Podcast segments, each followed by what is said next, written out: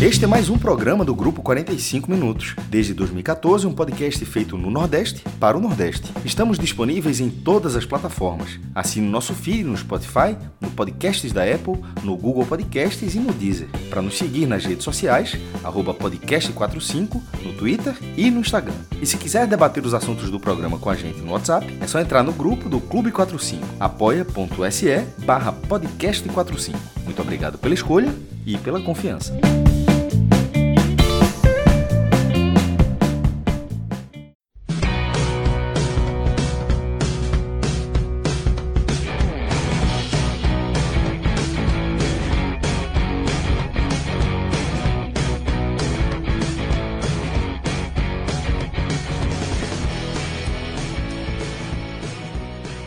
Galera, estamos ao vivo aqui nos canais do grupo 45 Minutos para dar início a mais um raio-x da Série A, raio-x sobre essa 28 rodada que acabou nesse domingo. Né? Vamos fazer aquela análise profunda né, que vocês estão acostumados aí sobre o Campeonato Brasileiro. Falar do Bahia, né, que deu uma respirada boa, né, abriu quatro pontos ali para o Z4. Fortaleza, que perdeu, né, ali mais focado com a cabeça na Sul-Americana, mas também não se distanciou tanto ali do G6. Vamos fazer essas análises e também falar de outros assuntos aqui no Raio X de hoje.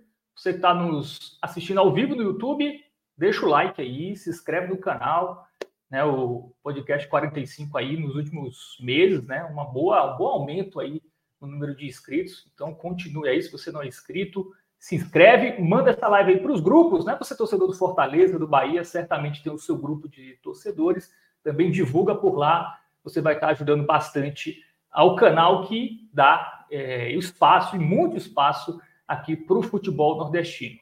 Na live de hoje estou com Pedro Pereira, Arthur Silva e Tiago Minhoca. Muito boa noite, meus amigos, né? Bom dia, boa tarde, boa noite, né? Porque talvez ah, o nosso ouvinte ou telespectador está nos ouvindo em qualquer momento aí pelas mais diversas plataformas. Vamos juntos aí é, até meia-noite, pelo menos, né? até amanhã. Né? Até dia 24 estaremos aqui analisando essa rodada do Campeonato Brasileiro. E vamos começar pelo Bahia. Né? Vamos começar pelo Tricolor, que chegou à sua terceira vitória seguida. Fábio, antes de começar, só, só dar um aviso à turma, né? É, para que, quem não estava sabendo, ou para quem não acompanha as últimas lives, hoje a gente está aqui com a, com, a, com a bancada mista, né? Que certamente o Botafogo gostaria é. de enfrentar. Botafogo enfrentaria nós, assim, tá? teria vontade de enfrentar a gente. E, e aí, né, obviamente, né, só para divulgar que os meninos, né, o Celso, o Fred, o Cássio, juntamente com o Rodrigo, estão aí fazendo, basicamente ali, né, tomando o último banho para viajar viajam na madrugada de hoje para amanhã para Uruguai. O destino é Uruguai, né? mas vai ter uma trajetória aí. Vamos lá para Porto Alegre e tudo mais, e depois para chegar em Montevidéu para cobrir a final da, da Sul-Americana no próximo sábado. Então, para a audiência que estiver perguntando, cadê Cássio, cadê Fred e tal? Então, hoje aqui é com, com o time alternativo do, do 45 minutos. Pois é, o time, o time mito, né? Eu e o Pedro estamos sempre aqui, né, no, no Raio X. É, Minhoca é titular absoluto, né? Não, não ganha, não, não, é poupado nenhuma live, né? Consegui, consegui, jogador de conseguiu grupo, uma... jogador de grupo. É. Deu para ver que ele falou ali, né, para não casar racha no elenco. Thiago Minhoca, o homem ele que é não capitão, tem conta, né? Mas, mas hoje conseguiu umas horinhas para ver o novo filme do Scorsese, né, Minhoca? Ah, cara, pois é, assistiu lá o Assassinos da Lua das Flores três horas e meia. É um evento, é um filme evento. Você vai para o cinema, ali ar-condicionado, três horas e meia, se prepare, vá sem sono, né? Porque senão você é capaz de dormir. Mas é um filmaço, é um grande filme que certamente deve receber muitas indicações aí no próximo ano nas premiações, né? Incluindo o Oscar. Quantas estrelas você dá? Ah, cara, quatro estrelas e meia, ou quatro estrelas. Porque, assim, não é, não é aquele filme cinco estrelas, memorável, mas é um grande filme. O Scorsese, né, dispensa apresentações. É um puta cineasta e é mais um filme muito bem realizado por ele. DiCaprio, Robert De Niro. Né, top 5 a... top 5 do Scorsese ou...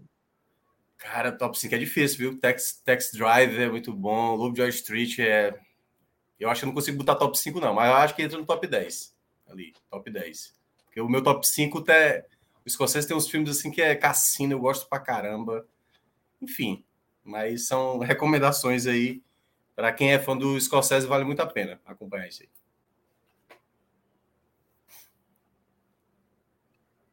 É, certamente então, no Agamenon você vai destrinchar mais né, sobre, sobre esse novo filme. Mas vamos, vamos começar nosso raio-x. Começar contigo, Pedro. É, vitória, triunfo, né? Vamos, é, ato falho aqui. Triunfo do Bahia, terceiro seguido. Rogério Senna. Eu vi até um vídeo do, do, do Rogério Senna até é, projetando Sul-Americana, né? O Rogério Senna ali depois do jogo, já, já projetando uma classificação na, na Copa Sul-Americana. O Bahia respirou e respirou bem, né? Outros resultados ajudaram, né? Inter perdeu, é, Corinthians não ganhou em casa do América Mineiro, é, Goiás também não, não venceu, Santos né, foi trucidado pelo, pelo Internacional. Enfim, finalmente o torcedor do tricolor baiano respira mais aliviado, né, Pedro? É isso aí, Fábio. Boa noite para você. Um abraço para todo mundo que tá ligado. É, o Bahia de fato conseguiu respirar um pouco mais, né? Foram três triunfos consecutivos é, no segundo triunfo, é claro que o Bahia conseguiu ali ficar fora do, do Z4 e tal, mas era um ponto de distância apenas, né? Então não dava para se sentir tão aliviado. E agora, com esse terceiro triunfo contra Fortaleza, sem dúvida nenhuma, já dá para respirar um pouco mais, é, já que o Bahia abriu quatro pontos do, do Z4. E aí você trouxe um, um ponto importante, Fábio, e foi justamente sobre essa fala de é, Rogério Ceni no vídeo de bastidores, né? O Bahia sempre divulga um vídeo de bastidores quando o Bahia vence os jogos. É, e nesse vídeo de bastidores do jogo contra o Fortaleza, apareceu ali um discurso de Rogério Ceni depois do jogo, e ele falando que o Bahia disputa um campeonato de sete times. Um campeonato de sete times onde os dois últimos são rebaixados. E aí, na fala de Rogério Ceni, o campeão consegue um, o acesso o acesso para a Sul-Americana e a possibilidade de disputar um título internacional no ano que vem. E aí eu vou até fazer uma pequena correção a Rogério Ceni, que na verdade o campeão e o vice conseguem a classificação para a Sul-Americana e esse número esse número de vagas na Sul-Americana ainda pode aumentar de acordo aí com o resultado do Fortaleza na, na própria Sul-Americana, resultado do Fluminense na Libertadores. Mas fato é que desse campeonato de sete times, e Ceni excluiu Cuiabá e São Paulo da briga, pelo visto, é, o Bahia hoje é o vice-líder, tá apenas atrás do Internacional, ou seja, se classificaria para a Sul-Americana se esse campeonato de sete times terminasse hoje. É, com o achatamento da, da tabela nessa parte de baixo, acaba que a briga contra o rebaixamento e pela Sul-Americana é uma só, né? A gente não dá para dizer, a gente não pode falar que o Bahia está brigando hoje apenas pelo Sul-Americano. O Bahia continua numa batalha árdua, muito difícil ainda, contra o rebaixamento. Tá? Quatro pontos de vantagem nessa rodada, mas não tem garantia de absolutamente nada na rodada que vem. É, a luta do Bahia continua sendo para não cair, e claro que a Sul-Americana pode vir aí como um presente, caso o Bahia consiga escapar do rebaixamento é, o campeonato é um só, né? É, tá todo mundo muito próximo. Na rodada passada, essa, essa região da tabela estava muito mais achatada. A gente viu aqui, citamos que a diferença do 12 colocado para o 18 era de apenas dois pontos, um recorde na história do Brasileirão, quando a gente pegava o recorte da 27 rodada. Essa diferença aumentou um pouco mais agora, são cinco pontos entre o Inter e o Santos, graças aos bons resultados de Inter, Bahia e Cruzeiro, né?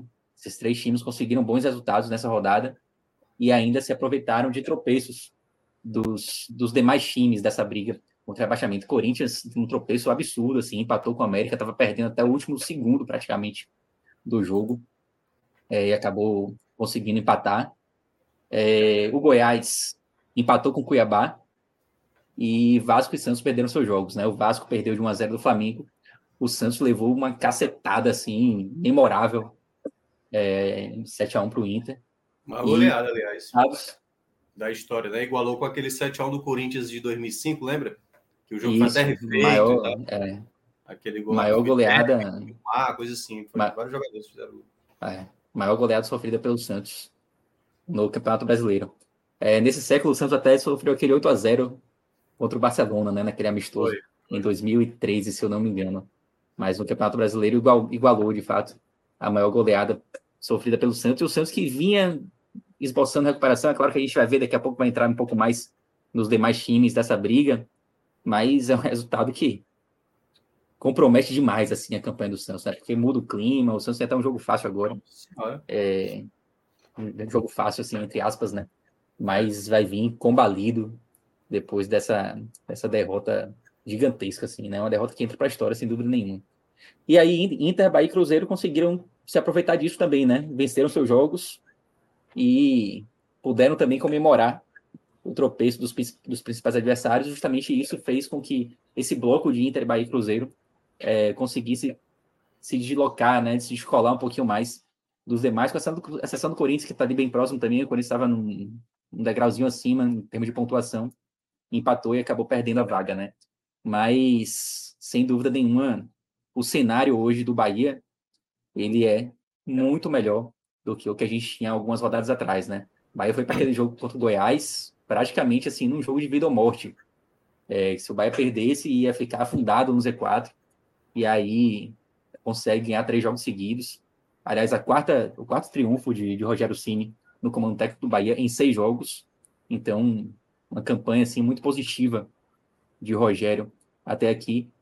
Mudou o Bahia em termos de, pontuação e, obviamente, quando você começa a ganhar jogos, você muda também o ambiente, né? Hoje o ambiente do Bahia, a relação do clube com a torcida, ela é muito melhor do que algumas rodadas atrás. E obviamente que isso ajuda muito, né? O Bahia vai agora para dois jogos fora de casa. É... E tem a possibilidade aí de continuar essa sequência. Pode, pode inclusive ganhar o quarto jogo seguido. O Bahia não ganha quatro jogos seguidos no Brasileirão desde 1991. Tem muito tempo nunca aconteceu nos pontos corridos. Então, é a possibilidade de quebrar um tabu que já dura muitos anos. Só, só, só para botar um detalhezinho a mais que você mencionou nos bastidores né, da partida da vitória sobre o Fortaleza, essa, essa fala do Senni é, é, assim, não me é não me é nova, assim, sabe? É, é muito da característica. Eu vi assim o trabalho dele no São Paulo, o trabalho dele no, no, próprio Fortaleza, né, que eu acompanhei mais de perto aqui quando ele estava trabalhando, ele sempre é um, um, treinador que ele, ele, ele mira alto. Ele nunca deixa, eu já falei aqui né, da outra vez, a gente falou aqui no sábado, por exemplo, se o Bahia bater a pontuação da permanência, garantir matematicamente, ele não vai estar satisfeito, não. Ele quer mais, ele sempre vai querer mais. Por isso que eu estava mencionando no sábado, dessa possibilidade do Bahia, quem sabe, disputar ali o G10 pela primeira vez dos pontos corridos. Porque o Rogério Senna, ele é obstinado sempre a colocar a equipe sempre no maior patamar. Ele nunca está contente com a situação que, ah, não, aqui ganhamos e tal, ou perdemos a situação. Ele está sempre incomodado, ele sempre quer algo a mais. E ele, pelo menos assim, no trabalho dele como técnico, tem sido uma característica muito grande. Né? Às vezes ele vai mal, geralmente o Senna pós, pós-derrota em coletiva acaba se atrapalhando muitas vezes e tal. Mas eu acho que esse, esse tipo de, de detalhe que foi dito aí pelo, pelo Pedro, né, do, do bastidor, que é o que o, o Bahia está pretendendo, né, brigar por uma Sul-Americana, eu acho que há uma grande possibilidade. Né, mas por isso que eu estava complementando com aquela informação que eu dei no sábado. Eu vejo até com chances, porque está ali a três pontos do Cuiabá. Hoje, praticamente, né, um adversário muito, muito possível de você passar. O São Paulo pode ser que daqui a pouco faça ali a pontuação necessária e largue o campeonato. Aí, claro, já pensar no Fluminense, aí, né, o Fortaleza ali já é outro patamar. Mas eu vejo um potencial do Bahia, claro, que vai estar brigando ali com o Inter, né? É, eu acho que os outros ali têm uma certa dúvida se vão conseguir manter o ritmo. Mas hoje o Bahia, dessas equipes aí que estão brigando na parte de cima, talvez não seja a melhor. A melhor. Eu acho que talvez o Inter ainda tenha melhor elenco. Mas o Bahia, é o que, na minha avaliação, é o que tem mostrado mais constância em termos de atuações né, nas últimas partidas, pelo menos com das últimas rodadas que eu tinha observado. E essa Só fala pra, do, pra não perder o fio da meada.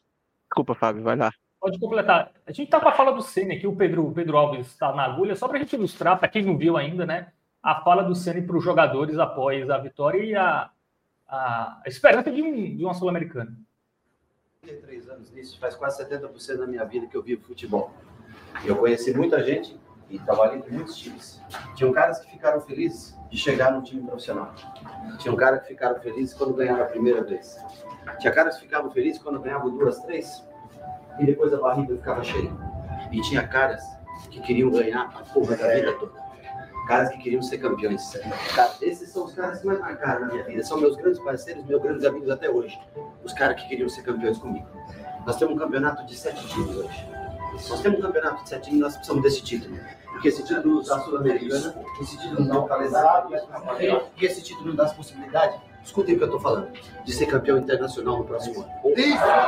É, é, é, são palavras de alguém que é, é, vencedor, né? Então tem peso, né? É alguém que ele é o exemplo final, né? O cara é, que ele é um exemplo. Tesão por toda a vitória. É, é, o resumo do Rogério Senna.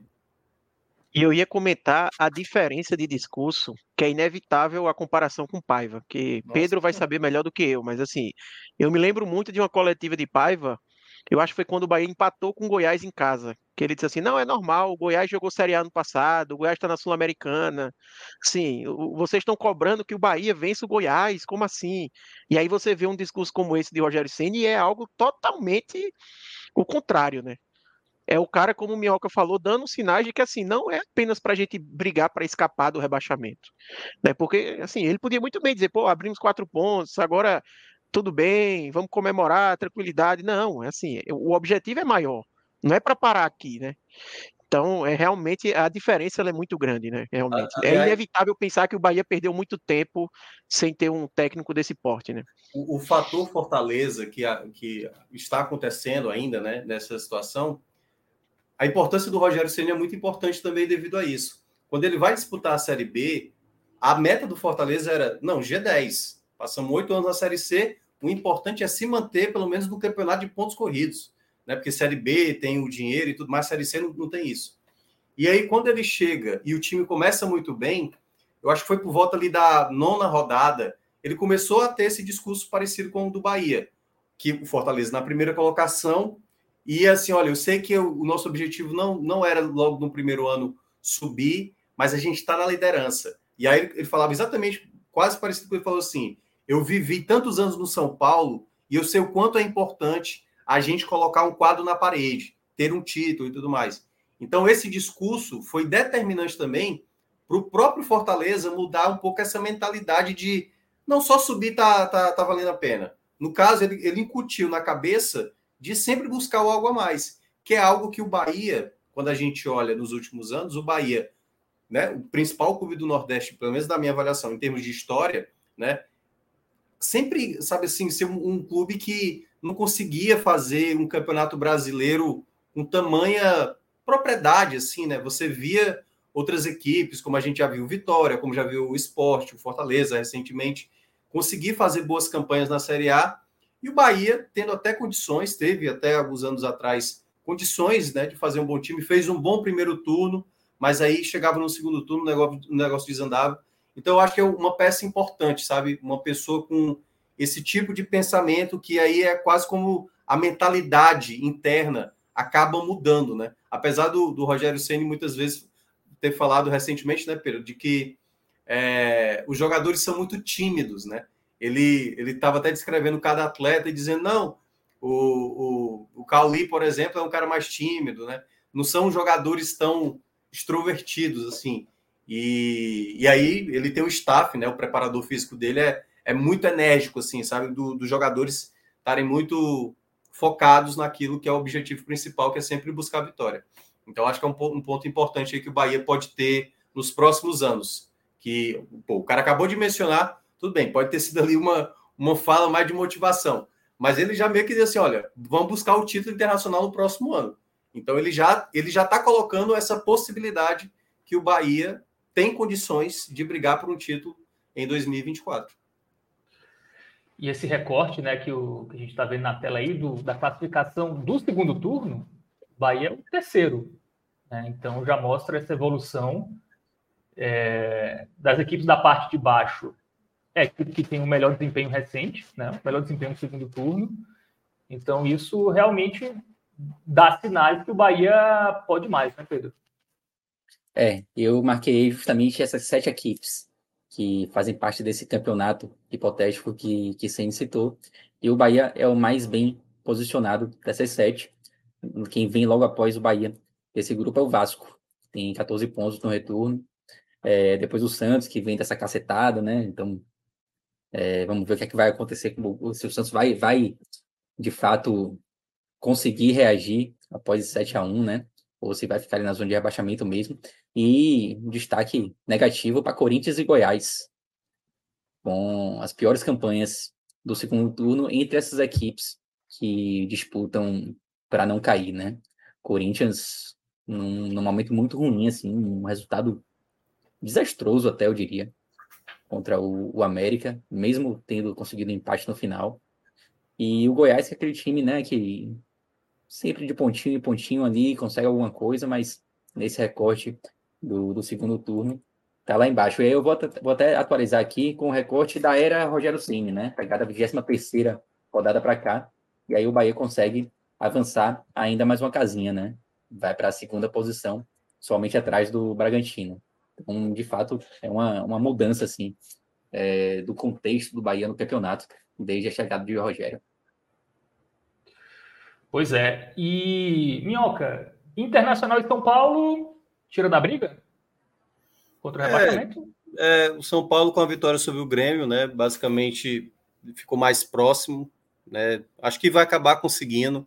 De toda forma, vai ter jogos que o São Paulo vai acabar conseguindo a pontuação para permanência. O Inter tem, assim, a gente sabe, sempre falou, né, que o, o, o elenco do Inter é muito bom. Só que o, o, o, grande problema do Inter na, na Série A vinha sendo o ataque, né? Um ataque muito frágil, assim, era, não conseguia fazer gols mesmo tendo jogadores de muita qualidade. E aí conseguiu, num jogo só, né, fazer sete gols, é, que abala muito o Santos. Eu acho que essas equipes aí estão basicamente saindo da disputa, né? A gente já imaginava que o Internacional não, talvez até o final do campeonato, ia sair com uma certa tranquilidade. Outro que a gente citava, e aí até era mais Fred que mencionava essa situação, era o Corinthians. Mas eu acho que esse empate contra o América Mineiro, sim, é um alerta, não é nem alerta, assim, já é um, uma luz vermelha grande, assim. Se você não consegue vencer o América Mineiro, que é uma, uma defesa muito frágil. O América Mineiro é, é o time que mais tomou gol, né? É, não, o Curitiba, né? Não, cadê? É, é. É o é, Para quem gosta de apostar, né? Ambas marcam é América Mineiro. Todo jogo tem é. ambas marcam. É, o Curitiba, Curitiba sofreu mais gols. Mas, o América tá na cola ali, né? O América. Eu tava no vários... ontem, a atuação do Corinthians foi tenebrosa. Assim, foi, eu... não, no final era aquele abafo ali, os jogadores caindo na área, né? Que o, o Corinthians meio que também tá se valendo de alguns jogos por conta da arbitragem, né? O jogo do Grêmio, o jogo do Fluminense na rodada passada. E, e os caras tentaram o máximo ali cavar. E isso é o que, digamos, acaba balanceando, às vezes, para um time ali do eixo, né? Que tem. A arbitragem acaba tendo um critério, mas ontem a arbitragem ela conseguiu seguir firme mas o América, por ter uma defesa muito frágil, e acho que não acho que já levou umas três, quatro viradas já nessa Série A. Né? Aliás, só um detalhe, né? Essa Série A tá tendo muito, muitos jogos com muitos gols. Não sei se vocês repararam, né? Assim, tem, teve 4 a 4 teve o 6 a 4 aí teve agora esse 7 a 1 já teve, acho que uns dois ou três, 3 a 3 vários placares assim com muitos gols. E, e o, uma das dos clubes que é responsável por isso é o América Mineiro, né? Que os jogos dele são muito com muitos gols. E o Corinthians teve muita dificuldade, muita dificuldade, como disse o Pedro. Foi na última bola praticamente para conseguir o um empate. O que eu vejo assim dessas equipes, claro, né, tem o Santos e o Vasco, mas é porque o Corinthians se imaginava que, ah, não, quando agora sair da Sul-Americana e sair da Copa do Brasil, voltar o foco para a Série A vai ser suficiente. Eu até acho que ele não é o favorito a cair, mas que ele está fazendo uma focinha para para ficar nesse desespero até o fim, eu acho, viu? Eu acho. Eu acho também. E, e eu, diferentemente de Rogério Ceni, eu ainda não consigo tirar tanto Cuiabá da briga, não. Eu ainda deixo ele ali. Claro que é muito difícil, tem uma posição uhum. bem mais confortável, mas tá ali ainda. Eu acho que não dá para tirar do radar.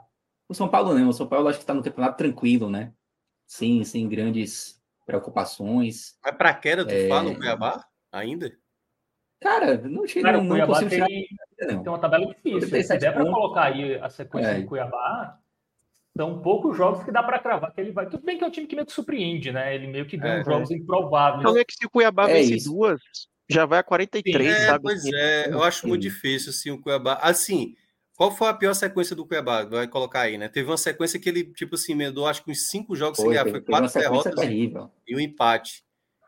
Que foi, é, foi ali, ó, foi É, seis foi jogos, bloco né? 4 aqui, né? O bloco 4 Uhum. fez um ponto só. Foram cinco derrotas e um empate contra o América Mineiro, né? Esse jogo, aliás, Agora eles estavam era um- perdendo de 2 a 0 pro América, eu É. lembro. E era um bloco Foi. duro, né? Era um bloco com jogos complicados.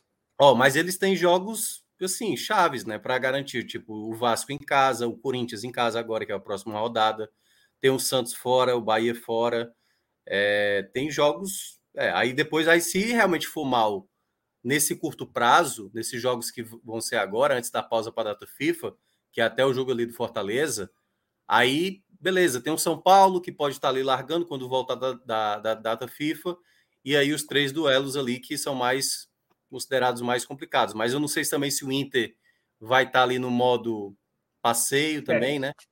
O Flamengo ali pode ser Rapaz, que é, pode ser título. Eu não contaria com o Cuiabá. O- Cuiabá eu não tá digo com que ele e já meio- foi.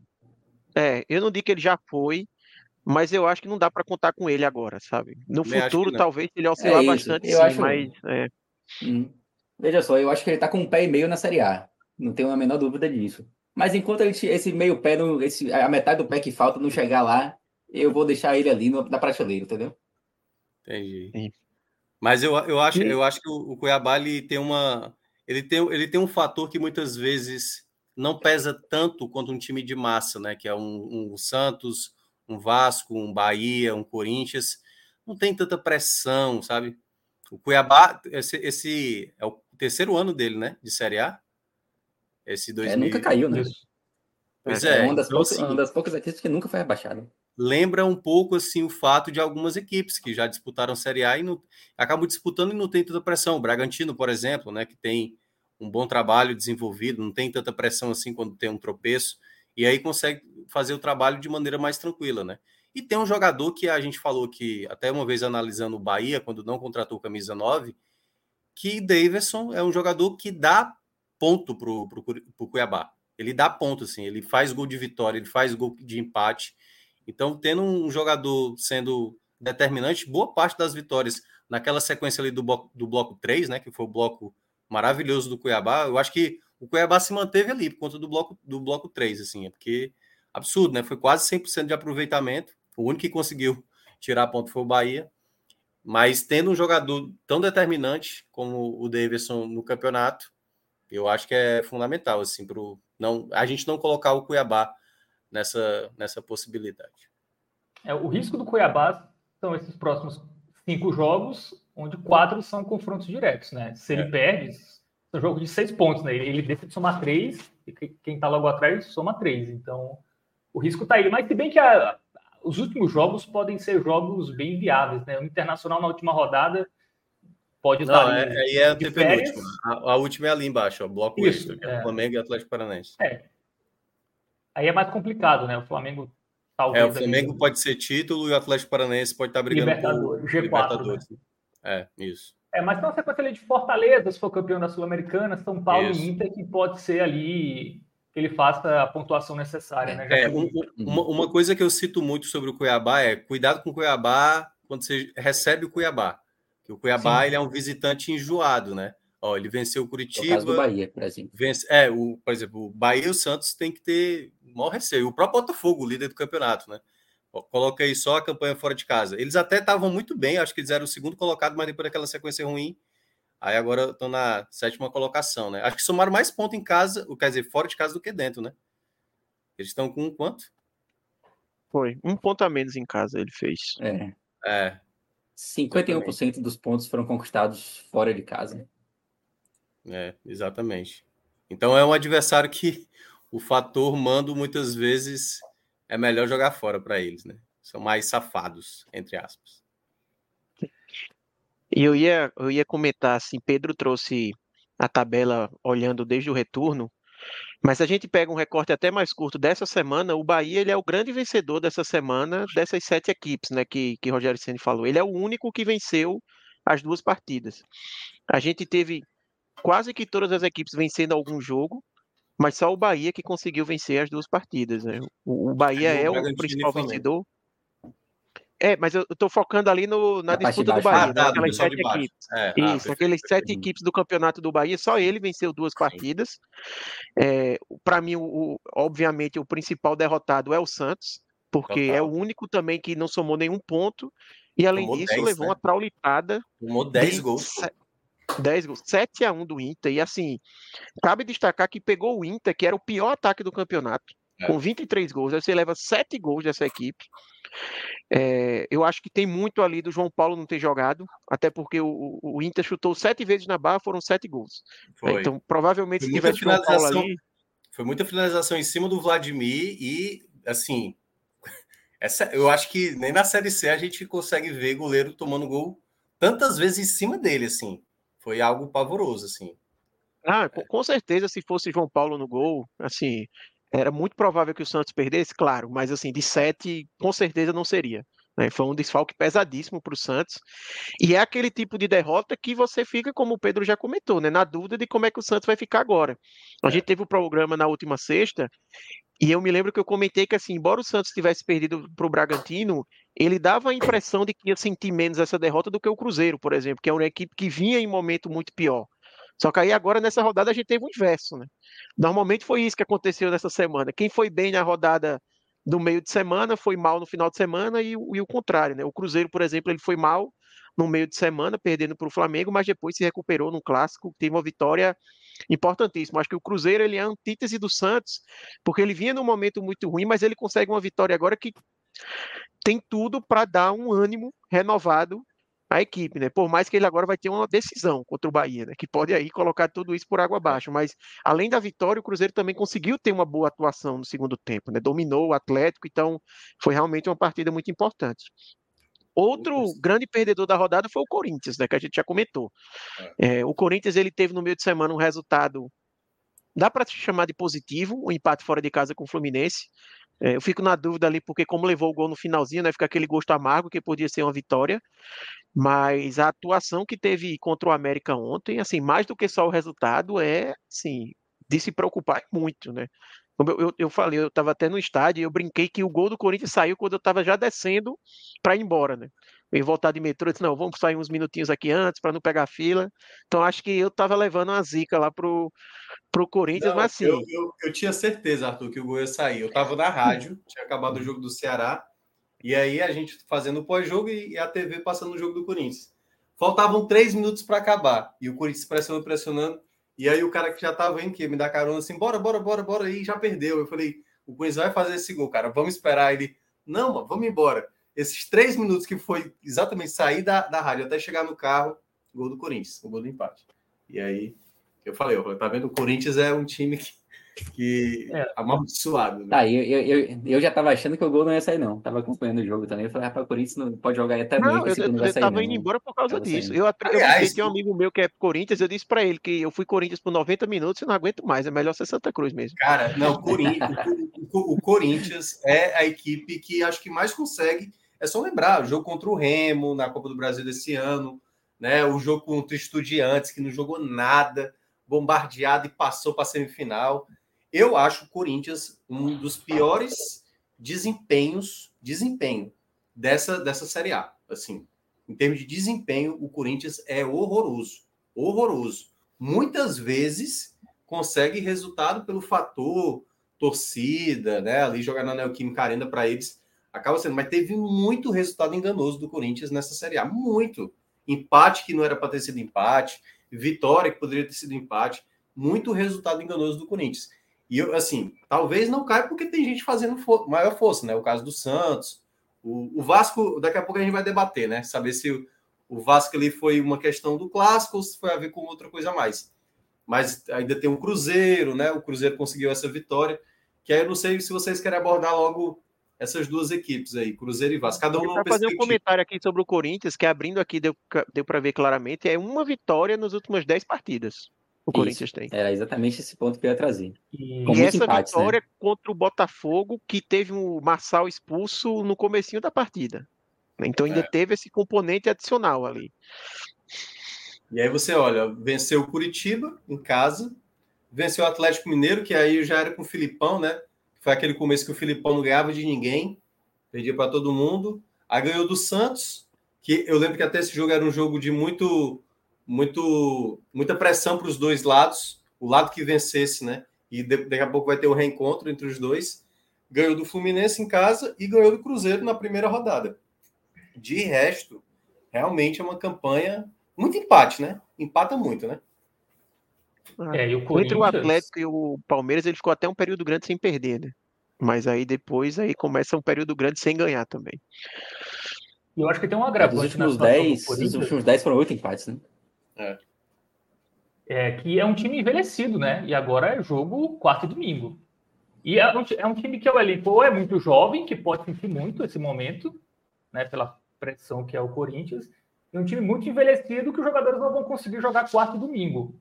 Né? Então o Corinthians tem. Vendeu peça importante, né, Fábio? Também, porque assim, você tinha lá o Murilo, o zagueiro, você tinha o Roger Guedes. Houve um momento que o Corinthians era basicamente Cássio, Renato Augusto e Roger Guedes. Assim, eram os três que só conseguiam fazer um algo diferente.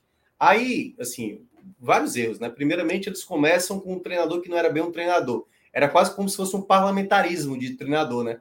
Era um colegiado de tipo de analista de desempenho que comandou o Corinthians no começo da temporada. Deu errado, foi mandado embora. Aí veio. Foi o Cuca logo de cara? Depois Cuca, do né? Lázaro, né? Aí o Cuca, aquela situação bizarra, poucos jogos, obviamente, acabou saindo.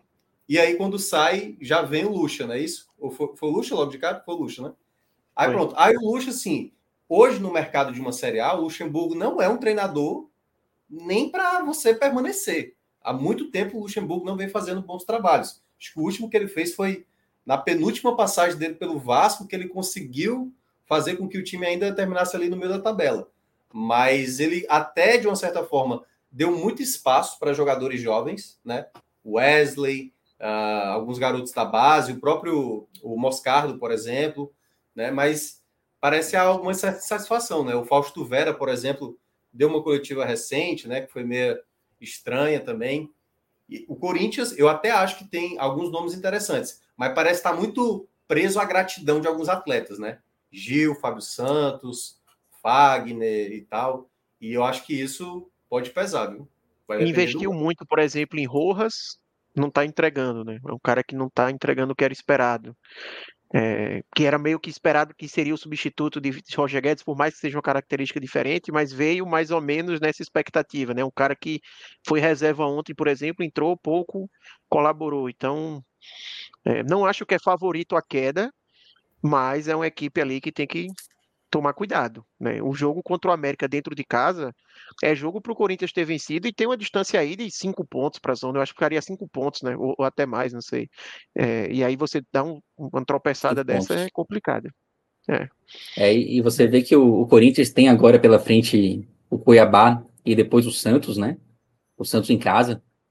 E aí, depois desses dois jogos, vem uma sequência dura. Que tem Atlético Paranaense, Bragantino, Atlético Mineiro e Grêmio. E aí, terminando a sequência dura, vem dois confrontos diretos contra Bahia e Vasco. E vamos lá, o próprio e Inter aí depende, né, também, né? Depende da situação do Bahia e do próprio Vasco.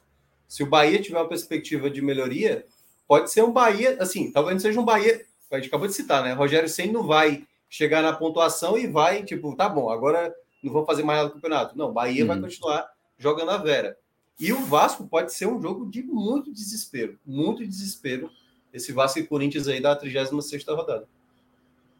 É, o Corinthians não teve nem aquele efeito mudança de técnico, né? Porque o Mano Menezes já vai para o quinto jogo, três empates, uma derrota.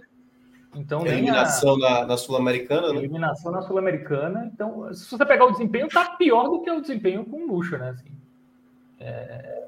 Então, é um time que me parece que se, é, essa, esses dois próximos jogos é, podem ser aí. Ou o Corinthians se livra de vez, né? Se conseguir um bom resultado contra o Cuiabá e vencer o clássico contra de vez até exagero, né? Porque a sequência realmente é muito complicada contra times que realmente brigam por alguma coisa.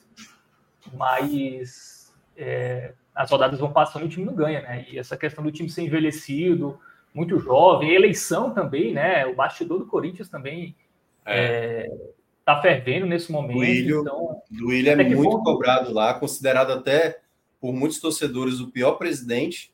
E olha que não falta opção de presidente ruim, passou pelo Corinthians. Assim, tem vários que causaram estrago grande, né? Que o time já foi bater na Série B. É um, é um, um elenco muito caro, um elenco que não é tão afiado assim, mas o, o, o grande porém do Corinthians é isso. Muitas vezes é, complicado falar é, esse tipo de coisa, mas às vezes é o olhar diferente para o Corinthians, entendeu?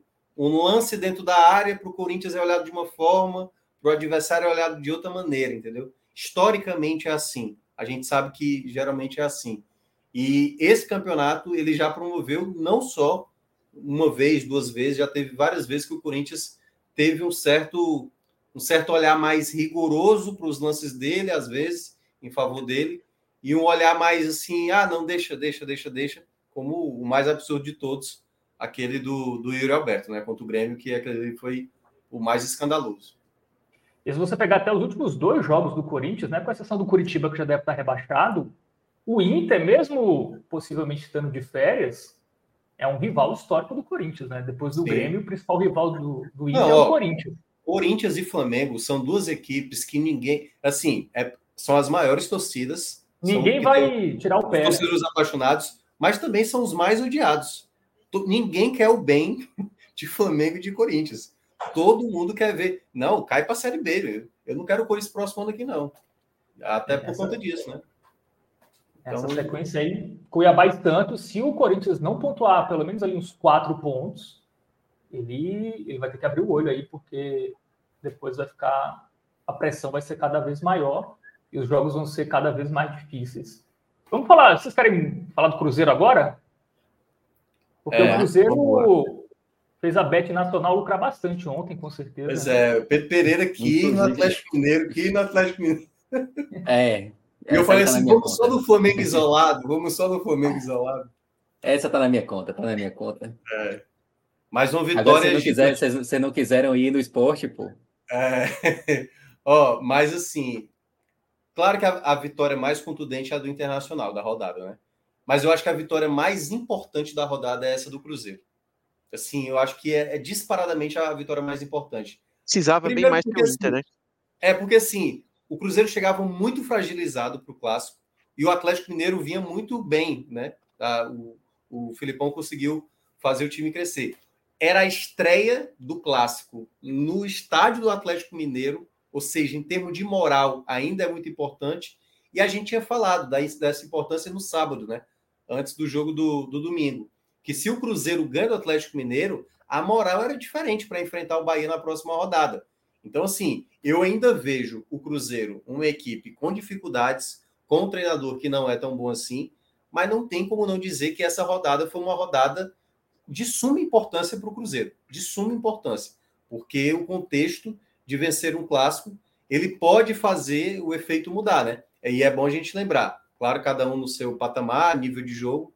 Quando o, ba o Bahia, o Bahia acaba perdendo para o Santos, aquela vitória do Santos que parecia que não ia ter a menor chance, veio acompanhada de uma goleada sobre o Vasco e depois uma vitória no clássico sobre o Palmeiras. Então, pode ser que esse resultado possa acabar é, dando uma outra perspectiva para o Cruzeiro. E tudo vai depender do, do, Bahia, né? De tirar esse ímpeto aí do, do Cruzeiro para não fazer aquela, aquela sequência que bastou, como o próprio Bahia fez, né? Três vitórias seguidas já muda o, o panorama. Embora isso não tenha acontecido com o Cruzeiro quando ele venceu os últimos jogos, né? O Cruzeiro venceu um jogo fora de casa contra o Vasco e na rodada seguinte empatou em casa contra o Curitiba. Isso. E depois meteu aquele 3 a 0 no Santos na Vila Belmiro, que foi o jogo que deixou o Santos ali num cenário de vida ou morte para pegar o Bahia. E aí ele emendou quatro jogos sem vencer. É, então o Cruzeiro ele não conseguiu aproveitar é, momentos como o Santos aproveitou quando venceu o Bahia, né? Mas claro que sempre pode acontecer. E o Cruzeiro ele vinha de uma sequência terrível, né? Eram 13 jogos em que o Cruzeiro só havia vencido uma partida, que foi aquela contra o Santos. Até isso. por isso que Pô, meu palpite ontem era, era certo. Não, claro, assim, né? claro, claro. É... Agora sim, só um ponto rapidinho, né? O Cruzeiro jogando em casa, não sei se é o pior mandante, mas é certamente o pior ataque. Assim, vários jogos em que ele sai dos jogos dentro de casa sem sequer balançar as redes. É muito mal como, como mandante o, o, a equipe do, do Cruzeiro. Cadê o, é, o 0.4? É bem pior, né? Bem atrás mesmo. É menos de meio gol por partida. Menos da metade que Curitiba e América, que é. são os lanternas disparados. Isso, isso deve ser talvez um recorde assim no, no na história dos é, corridos. Pô, é, é, é 0.4 gols por jogo em casa, meu irmão. Não, acho que. Foram ele... seis gols, né? Seis, sete gols. É, eu acho que. Coloca aí a classificação, Pedro, que aí na classificação dá para ver. Só os jogos em casa. Seis, seis gols, gols. Seis, seis gols. gols em 14 jogos, pô. É absurdo. E assim, ontem o jogo foi fora de casa, mas o gol foi contra. É? Só para deixar claro, a defesa tá bem, certo? 11 gols Sim. em 14 é ok, mas o ataque é sacanagem, pô. E o gol ontem foi contra, né? Foi o jogo fora Exato. de casa, mas o gol não foi, foi um Aí, gol do, do Jefferson. Né? O bom do dashboard é que dá para dá ver exatamente. É, é mais, mais ou menos. Eu vou puxar até a 28 rodada em jogos em casa, né? E nesse recorte aí de 28 rodada, ele empata com o Sport de 2021. O e também tinha seis gols até a 28 rodada. Não dá, não dá pra gente ver aqui em média de gols por jogo, né? Isso que seria interessante para ver o, o saldo final das equipes. Mas esse no recorte é até o 28 é o esporte que foi rebaixado, esse aí, né? É, esse esporte foi rebaixado. O esporte foi rebaixado. E também tinha uma ótima defesa. Que também ele, ele, foi rebaixado com ótima defesa. É, alguém dessa lista não foi rebaixado gols, Boa pergunta. Havaí 2019 com certeza foi, América de Natal 2007 América, também. Havaí também 2017. Havaí de 17, pois é. Curitiba 2020, creio que sim também. Caiu, foi. E subiu depois com o Léo Gamalho de 2021. Ah, foi isso. Bahia de 14. Com Morínigo. Exatamente. Bahia 2014 também caiu? É, caiu, caiu. É. É uma campanha. Não, então, que a gente está falando aqui fizeram mais gols que o Cruzeiro, né? A gente está citando ali vindo para baixo, mas todo é. mundo fez mais gols que ele ainda. É isso, o Cruzeiro só oh, empata com o esporte. Né? E aí um detalhe que é, que, é, que é mais relevante ainda, que quando você observa é, o Cruzeiro com essa dificuldade de fazer gol em casa, né? Porque para vencer dentro de casa você precisa fazer pelo menos gol, né?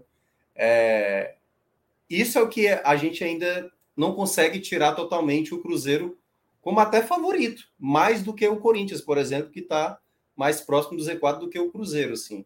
Eu vejo ainda o Cruzeiro com possibilidades reais, assim, de, de, de ser rebaixado mesmo, mesmo com essa vitória importante.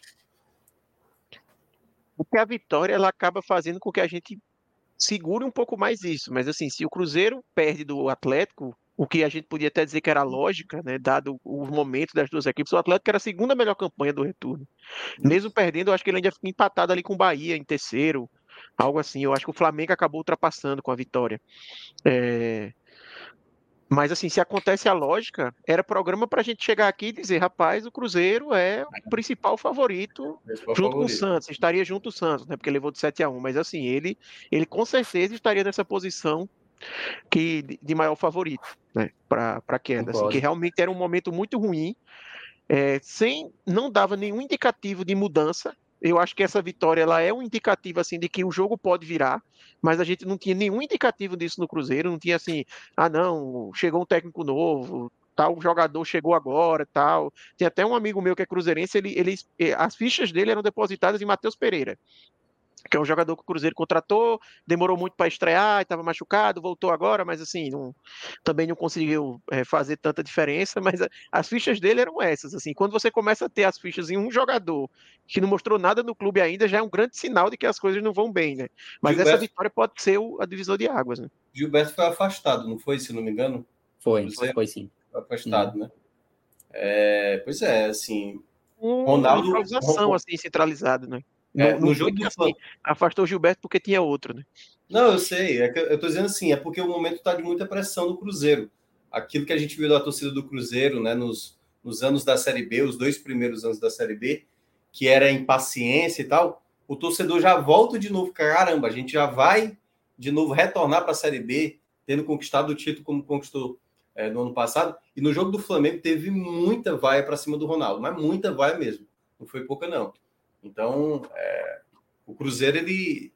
Assim, olhando pela perspectiva dele, né? Ele, ele olha para esse jogo contra o Bahia como uma importância grande, assim, para para manter pelo menos uma sequência de resultados. Por isso que o Bahia vai ter que jogar muito aí é. esse duelo, porque acho que ser... E você vê, você vê a importância do resultado para o Cruzeiro, né? A gente está vendo esse gráfico aí na tela que ele compara com as linhas do rebaixamento e do e da Libertadores. E se o Cruzeiro perdesse o clássico contra o, contra o Atlético, ele ia cruzar a linha vermelha pela primeira vez no campeonato. Na verdade, ficou, ficou abaixo da linha vermelha na primeira rodada aqui, nem, nem conta. É, e aí, com a vitória, ele consegue se desgarrar um pouquinho e ganhar um pouco de tranquilidade, mas ficaria totalmente inserido.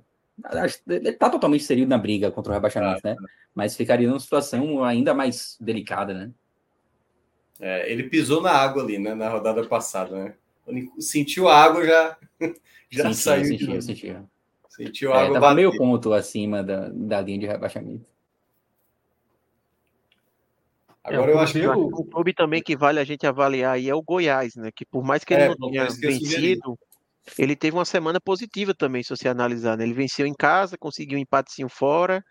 Por mais que seja aquele time que, que o Pedro mostrou que ele está, acho que na vice-lanterna do retorno, mas também quase não perde, né? Tá sempre pontuando é. ali de grão em grão. Hum. E é o que eu estava é. falando outro dia aqui, né? Na zona de rebaixamento, isso vale tanto para o Corinthians quanto para o Goiás. Na zona de rebaixamento, muitos empates, com uma vitória ou outra, acaba que conseguem te deixar ali com algum conforto, né? Você vai pontuando os times da parte de baixo, eles pontuam menos do que a média. É, se na parte de cima você empatar muito, é muito prejudicial. Na parte de baixo, se você consegue mesclar muitos empates com uma ou outra vitória, nem sempre é muito ruim, né? Às vezes você consegue é ficar, às vezes é o é, suficiente para sair da zona de rebaixamento, como foi o caso do Goiás agora. O Goiás empatou e saiu da zona de rebaixamento. Eu acho que o único receio de quem empata muito, como é o caso do Goiás e quem está olhando a tabela, é quando Esse a pontuação está subindo. Quando a pontuação está subindo. Hum. Né? Quando a pontuação estava indicando ali que talvez 41, 42 seria a pontuação mais tranquila, aí beleza, o empate acaba sendo bom. A questão é quando dá a projeção, como estava tendo até algumas rodadas atrás, um crescimento. E isso faz com que exija maior pontuação. E aí, no caso do Goiás, o Goiás é o time que mais empatou do campeonato, será? É porque na tua tabela não tem, né? Os Já. empates, né? Tem. É ah, é. Eu acho que é o Corinthians. Eu preciso incluir aqui. Corinthians tem mais? Eu, eu acredito que sim. Aqui dá pra gente puxar, eu acho. Dá não. Não dá não. Mas eu, eu confiro aqui depois. É, mas é, quem empata é muito acaba tá? tem 12. perdendo, né? É o Corinthians, é o aí depois vem Bragantino e Goiás com. Bragantino, Goiás e Cruzeiro tem 10 e o Corinthians tem 12. É. é. Enfim, é, eu, eu, eu, eu ainda eu ainda não sei também desse Goiás. O Goiás é um time nesse, nesse, nessa migalha, migalha, não sei se vai ser suficiente, não. Que aí, é, a derrota para o Bahia pode ter sido decisiva, né? Se a gente pegar, se o Bahia tivesse perdido para o Goiás, era o Bahia que estava na zona hoje. Sim, sim. É, é a situação está mais delicada. Mas eu, eu, não sei, assim, a impressão que eu tenho que aí a gente pode entrar agora nesses dois, né? Os que estão lá na zona de rebaixamento, né? Os dois, né? Porque, vamos lá, Curitiba e América a gente já está dando, né? Bem-vindo à Série B para eles. Mas Vasco e Santos, para vocês, eu vejo que assim tá muito claro que o Santos é o mais ameaçado. O Vasco com essa derrota, vocês acham que que tem assim algum indício de que vai é, degringolar? É um clássico, né? Eu acho que ainda Flamengo, é, Flamengo time, né? Eu acho que é cedo. Eu acho que é cedo para dizer que vai degringolar. O Vasco ele vem num momento de recuperação, né? O início do Vasco foi tenebroso. A gente olhar aqui até o jogo do Corinthians, o Vasco tinha nove pontos em 16 jogos. Era praticamente um time é. que a gente decretava o rebaixamento. E Campanha ele vem estar hoje de América e né? Curitiba. Né? Ele Isso. era para estar hoje, é, hoje onde está América e é, Curitiba. Era essa a campanha dele. Total. é, sem dúvida. E assim, ele vem no processo de recuperação, mas como todo time da parte de baixo ali, mesmo em processo de recuperação, acontecem tropeços, acontecem derrotas. O Vasco perdeu um jogo, foi um clássico ali contra o Flamengo, aliás, é um, um confronto ali que o Vasco não vence há muito tempo já. É, não jogou mal, né? da parte de cima. Não jogou mal, não jogou teve... mal. Tomou gol ali já na reta final do, do jogo. É. é. Então, eu acho que é o tipo de derrota que não dá para dizer que é um indicativo de que o Vasco terminou aquela arrancada dele, que vai voltar a ser o Vasco de zona de rebaixamento, né? Um Vasco que fica ali entre os quatro últimos. Mas, claro que acende um, um sinal de alerta. E eu, eu, eu, acho que o início do Vasco, ele faz, ele, ele meio que vai puxar o Vasco para essa briga da zona de abaixamento até o fim, assim, sabe? O Vasco não vai conseguir sair dessa briga por conta do, do início ruim. É, teria que aumentar muito o rendimento dele para ficar folgado, para ficar tranquilo. É, mas, assim, tem que ver a sequência. O Vasco agora pega o Inter em casa, depois sai para dois jogos fora de casa contra Goiás e Cuiabá, né? E aí depois pega o Botafogo é, em casa também. É, o Vasco está muito inserido na briga. Eu, eu não consigo colocar o Vasco assim como um, um favorito ao rebaixamento nesse momento. Eu acho que tem, tem times que são mais favoritos. A, a pergunta é essa. A pergunta é essa. Tem time que está fora da zona que é mais favorito a cair do que o Vasco?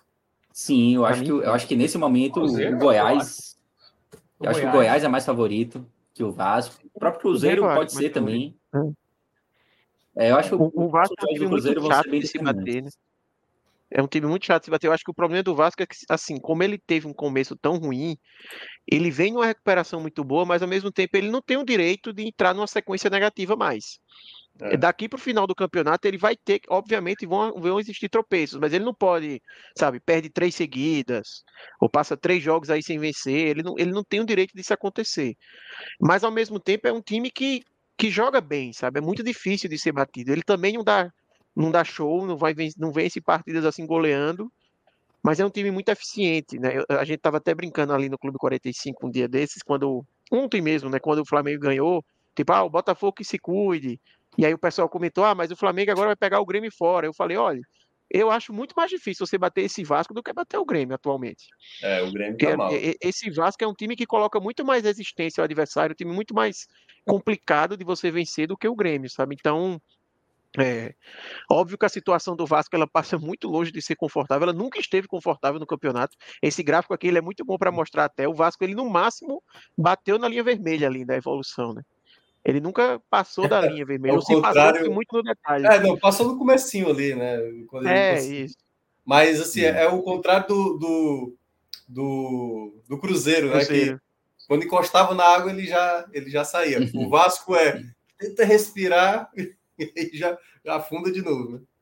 É, mas eu acho que é um time que eu, eu, vejo potencial em futebol, sabe? Pelo Sim. que vem jogando ali de, de, de sair dessa briga. É. Óbvio que vai estar, tá, eu acho que vai estar tá inserido até o final, tá? Também não imagino a gente ver o Vasco, sei lá, faltando três rodadas já se garantiu. Não, não imagino algo assim de forma alguma. Eu acho que vai estar tá nessa briga até o final, mas eu vejo boa, né? outras né? equipes com maior risco do que o dele. Tem uma tabela é, boa, né, Pedro? É, não, não é uma tabela das piores, não, né? Inter em casa, Goiás fora, nesse, terminando esse bloco 5. E aí o bloco 6 tem jogos em casa, Botafogo, América Mineiro e Corinthians e jogos fora: Cuiabá, Cruzeiro e Atlético Paranaense. E aí a reta final: Grêmio e Vasco fora de casa e Vasco e Bragantino. Esses dois jogos aí são, são mais complicados, esses dois jogos finais, é. né? É, mas o Bragantino. Depende muito também de como vai estar, tá, né? É. é. pode ser um Bragantino que não briga mais por é, nada. Já classificado, já está classificado é. G4. É.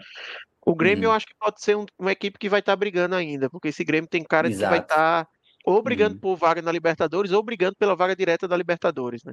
Isso. E o Vasco, hum. em relação a todos os times do que brigam contra o rebaixamento, ele tem um atacante, um centroavante que entrega pontos, né? É. É, então isso, isso é, pode ser um diferencial para o Vasco. Né? Acho que nenhum outro time tem um cara ali que pode, numa bola, decidir o jogo, né? Então acho que o Vasco. É, ah, da, daquele bloco ali, né? Dos sete, né? Isso, é, do, do bloco. Tem Max Leonardo. Uhum. É, acho que é o Max Leonardo, o, o, é porque o Inter a gente já está tirando da briga, né? O Inter tem o, o Valência e tal. Mas é assim, comparado a Everaldo, comparado a Yuri Alberto. Acho que o Yuri Alberto é um jogador que faz gol, mas tempo perde gol pra caramba e tal. Eu, eu até fiz um levantamento, eu ia preparar lá para o nosso clique esportivo, mas já passou, depois vou até atualizar. Eu, eu, peguei todos os jogadores que fizeram quatro gols a mais no campeonato, ou seja, antes dessas duas rodadas, né, na pausa da data FIFA. E aí eu estava olhando esses jogadores têm quatro gols ou mais, aí deu, acho que foi 34 jogadores, se eu não me engano. Acho que foi 30 ou foi 24 jogadores, acho que foi 34. E aí o Yuri Alberto era o segundo em taxa de conversão, que é número de finalizações para fazer um gol. E ele tinha, que até aquele XG, né, que é a expectativa para o gol, ele era o segundo pior, ou era o terceiro pior, que era quantidade de possibilidades reais de gol para fazer o gol. E aí ele tem menos gols do que a expectativa. A expectativa dele é bem maior e ele entrega menos do que a expectativa de gol que ele teve no campeonato. Então é um dos jogadores que, nesse ponto, eu concordo. O Verrete é mais perigoso. É, e, é, e é até uma crueldade falar. Uma crueldade falar o que eu vou falar aqui agora, mas por, por conta da, da, fase de Everaldo, mas foi justamente a posição que o Bahia ignorou na janela, né? É. É, e Everaldo vinha numa fase terrível e o Bahia achou que poderia continuar com o Everaldo mesmo e tal. Que bom que ele respondeu nos últimos jogos.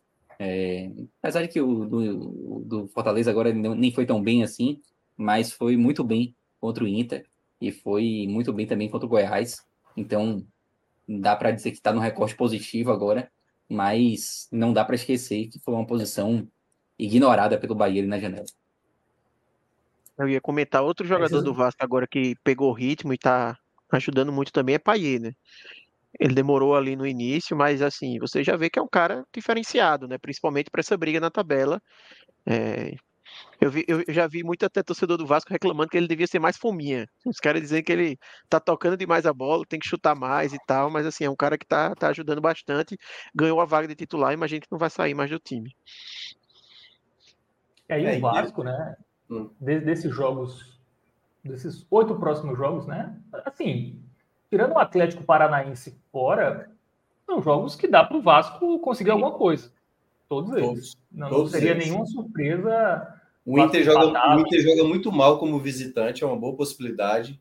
Goiás disputa direta, Cuiabá. O Botafogo é um clássico, então, né? É tudo possível. Aí você tem Cruzeiro, América Mineiro e o Corinthians, realmente, assim, do, o jogo considerado mais zero ponto mesmo é o do Atlético Paranaense, assim. Todos os outros dá para pontuar. Pois é, então. Vasco Parabéns, Vasco. Você não vai ser, é, eu acho. É, eu acho que acho pouco. Tem um técnico bom também, né? Tem um elenco que deu encorpado, enfim. É. Teve, é. teve reforços. Apesar do Vasco de alguns jogadores, mas, mas é, mas é um. Acho que já a coisa já está mais encaixada no Vasco. É um time mais difícil de você enfrentar. Agora, e aí a gente pode fazer a girada para o Santos, né? O Santos eu acho que ele tem um, um, bom elenco no setor ofensivo, mas a defesa, meu amigo, toma gol demais, né? Toma muito gol. Quando perde é, é de, é de pancada mesmo. Tá Ó. quase no nível ali de América e Curitiba, né? É, exatamente. 1.9, praticamente dois gols. É, tudo, tudo é, bem que ficou super faturado aí com a última rodada, né? É, mas. É, até a rodada passada, vamos ver aqui, era 1,7. Era 1,7, ainda era ruim, mas só fez aumentar mais. Ruim, piorou, piorou. Menos e aí eu vou até puxar aqui um. o técnico interino também, né? Que até que ponto ele vai ser capaz é. de. Não, é, mas isso também não era. Não era meio que por isso que ele acabou ficando, porque ele conseguiu resultados importantes, né? É, mas foi, no, foi aquilo que eu falei na, na última live, né? Um técnico interino, às vezes, os jogadores abraçam, os jogadores entendem que agora, se não ganhar, a culpa vai cair muito mais nele, né? Porque é um técnico interino, mas muitas vezes isso tem um prazo de validade muito curto, né? É, então, o Santos, eu acho que está tá bem na briga. E a goleada por 7 a 1 tá.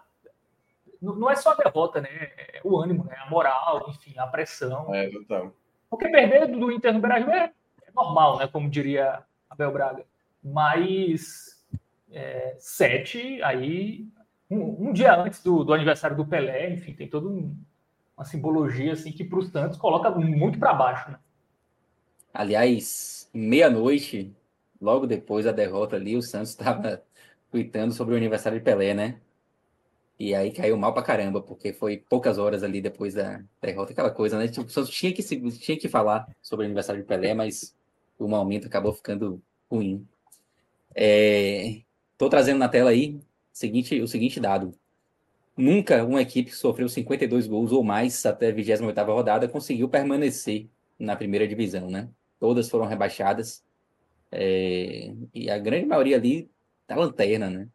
Então, esse dado, ele acende um sinal vermelho tanto para o Santos quanto para o América e para o Curitiba, que já estão praticamente é. rebaixados. É, né? Dessas equipes aí, só o Figueirense terminou com pontuação que hoje poderia ser uma pontuação boa, 44, né? 44 pontos pode ser uma pontuação é. para permanecer, né?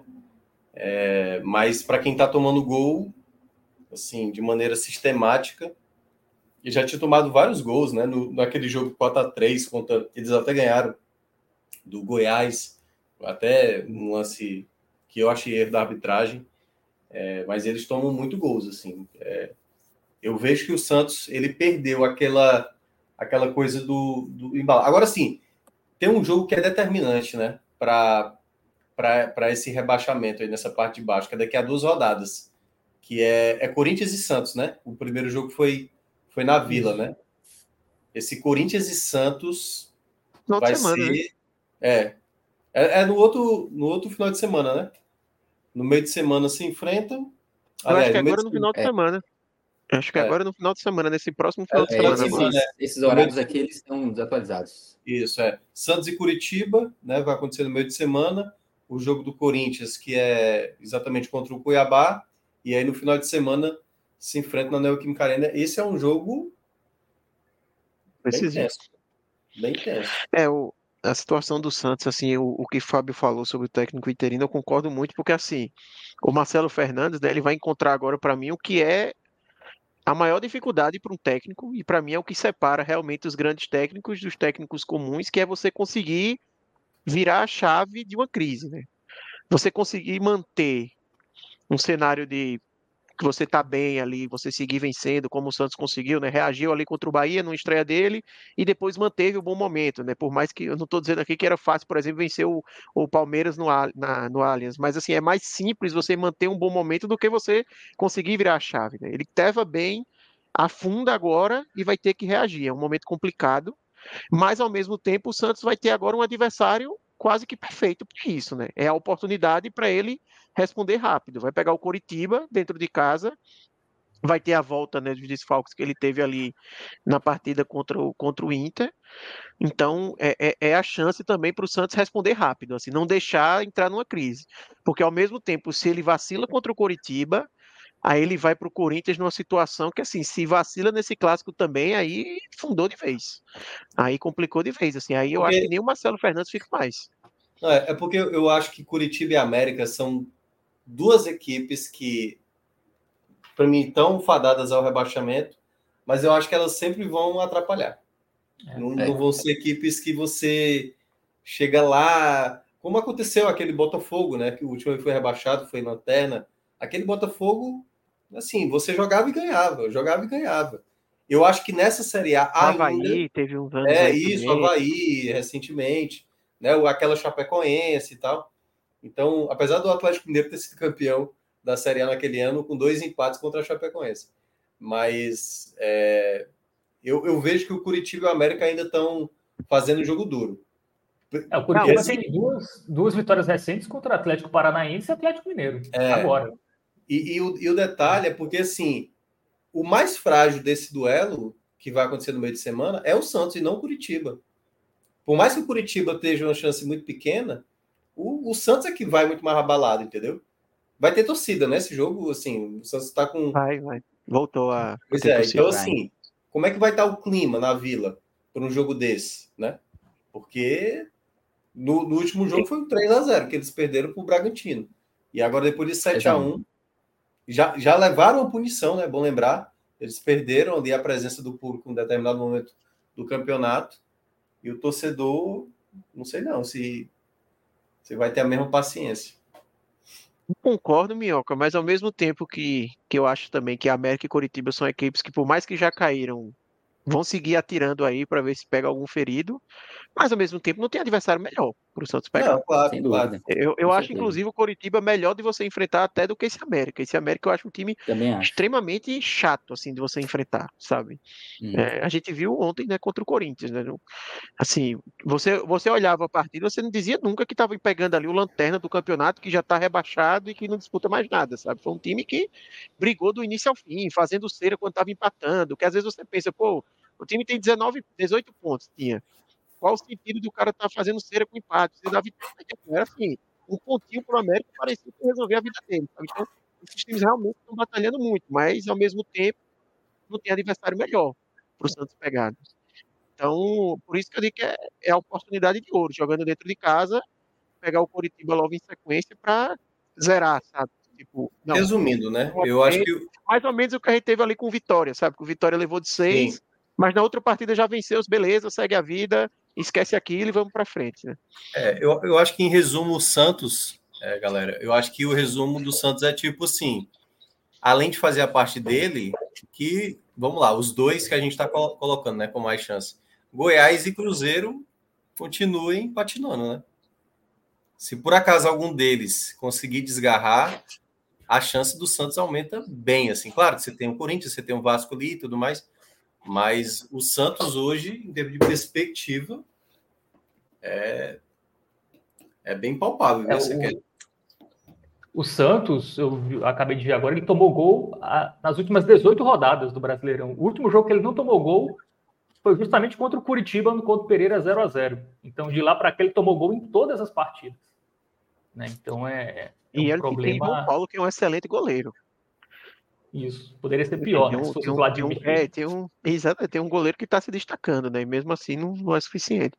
Mas isso que Minhoca comentou agora sobre é, o Cruzeiro seguir patinando, aí uma pergunta para vocês que eu fiquei agora pensando. Eu acho que o Bahia ele já conseguiu reagir tão bem que nesse jogo, eu acho que quem está nessa briga para não cair já torce para o Bahia vencer o Cruzeiro.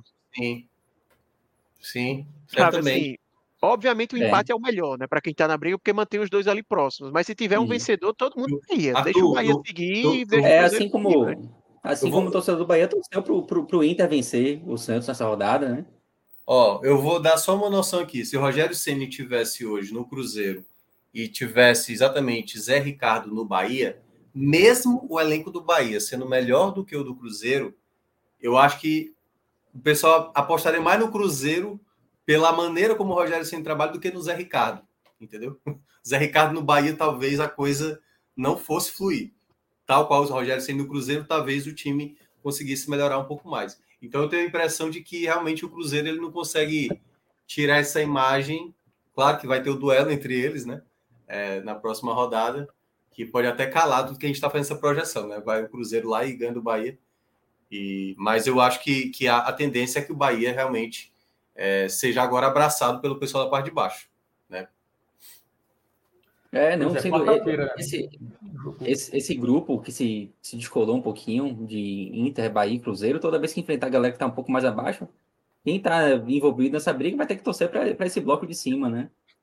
É, foi o caso agora do torcedor do Bahia torcendo para pro, o Inter vencer o Santos. É, quem está fora da zona de rebaixamento e com alguma margem tem que torcer para que os quatro que estão na zona fiquem lá embaixo, né? Ah, você tinha Deixar falado, quatro... né? Você falou da última vez, né? Que era esse Inter e Santos é para ter um vencedor que seja o Inter, não foi? Eu acho que você tinha falado. Sim, né? exato, é. exatamente. É. é isso. Pois é, estamos. Falta analisar mais algum time? Não, acho que passamos a regra em todos, né? Tá. A gente, na verdade, eu estava pensando, depois a gente não. A a gente não viu os próximos jogos do próprio Bahia, né? A gente começou falando ah, é pelo Bahia e não passou aqui pelos, pelos jogos. Vou puxar aqui rápido. quarta-feira. Isso aí é um sentimento bom, viu, Pedro? Quando a gente já não tá nem mal indo pro Bahia, porque. É, já é. Tá quase é, a gente começou, é, a gente, tá a gente viu um monte de coisa do Bahia, né? Mas faltou, é. faltou a sequência. É, e aí, quem acompanhou os, os últimos programas, onde a gente atualiza esses blocos e tal, é, viu que a gente comentava, né, que esses dois jogos contra Inter e Fortaleza eram jogos que se o Bahia tivesse conseguido fazer a parte dele, eram jogos para deixar o Bahia mais tranquilo na tabela, e acabou funcionando dessa, dessa forma, né? É, o Bahia venceu os dois jogos ali, acabou deixando o Bahia um pouco mais tranquilo, mesmo não tendo feito a parte dele contra, Santos e contra o Vasco. É, mas agora o Bahia sai para dois jogos fora de casa contra Cruzeiro e Palmeiras. Cruzeiro um jogo é, de seis pontos, né? Duelo direto. Até comentei uh, no programa de anteontem que a depender dos resultados do domingo, um empate poderia até ser bem-vindo, né? É, é claro que vencer o Cruzeiro é de uma importância gigante para o Bahia. O Bahia precisa jogar para vencer. É, mas no cenário atual, você segurar o Cruzeiro é, abaixo na, na, pontuação, a depender do contexto do jogo, especialmente a depender do contexto do jogo, o empate pode ser bom também. É, isso não aconteceria se o Bahia não tivesse conseguido vencer as três, os três últimos jogos, né? O Bahia teria necessidade de vencer o Cruzeiro. Com os últimos resultados, dependendo do contexto, obviamente, o empate pode ser é, positivo também. E aí vai para o Palmeiras, o Palmeiras que vive uma fase ruim no campeonato, talvez seja o melhor momento para você enfrentar o Palmeiras, embora tenha vencido na última rodada. E vai para aquele jogo contra o Fluminense, que até se fala que o Fluminense vai tentar adiar. Partindo. É, será que vai, teremos a jurisprudência agora com já que adiou? É isso. Peraí, ó. Justamente, é justamente isso. Já que vai ter uma data a mais mesmo? Coloca... Eu já sei, porque tem que acontecer o seguinte: tem que ter um problema no jogo do Palmeiras com o Bahia para atrasar o jogo do Bahia e o. Pronto, a mesma coisa que aconteceu com Não, mas, mas pode usar o argumento que, ó, vai ter que ter uma data a mais por causa do jogo Fortaleza Botafogo. Vai ter que ter uhum. outra data. Se vai ter outra data para esse jogo, pode ter outra data para é, Bahia. A, a, minha, a, a, minha dúvida, a minha dúvida é assim: o, Cru, o Fortaleza e Cruzeiro eu acho mais fácil colocar a data FIFA. Acho difícil que vá ter jogadores das duas equipes sendo convocados. O que, na verdade, gera de dúvida é o, São, o, o Fluminense e São Paulo, e o Fortaleza e Botafogo. Porque aí, se o Botafogo tiver jogador convocado, Botafogo vai bater a perna. Não, não vou, não vou ceder, não. E aí isso vai gerar um problema, por isso que o Botafogo também fez todo esse away, né? Todo esse. É, e o Fluminense tem um técnico, né? Na data FIFA, então aí realmente. É, o Fluminense tem... Só que aí também depende, depende também do, do que os times vão conseguir nas finais, né? Se o Fortaleza é campeão da Sul-Americana, aí né, tanto faz, tal, aquela coisa. E o Fluminense é a mesma coisa. Se for campeão, ah, beleza. Bota aí o time de garotos e tal. Mas. Esse Fluminense eu fico curioso, curioso justamente porque como é que vai ser de início a seleção e o Fluminense jogando na época é, assim. É complicado. É, real, né? é, por isso que tá interino, pô.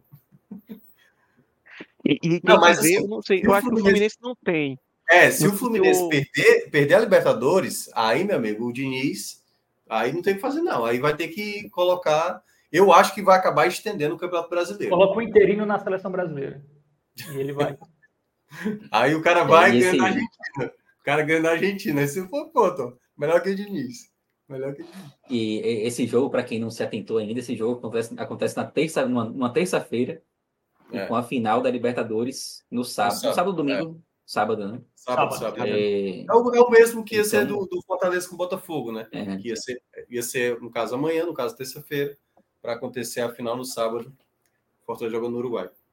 Ou seja, se esse jogo for mantido, e eu espero que seja, o Fluminense vem para a Fonte Nova com sub-20, velho.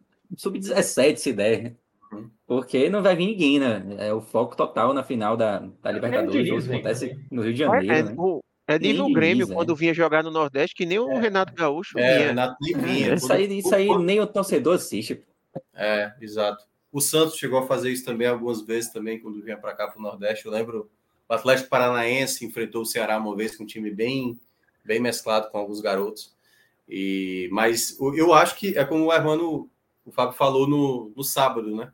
Aquela situação, né, Fábio? Do, tem quatro jogos aí do, do Bahia que é jogos para dizer assim, não, vai ficar, né?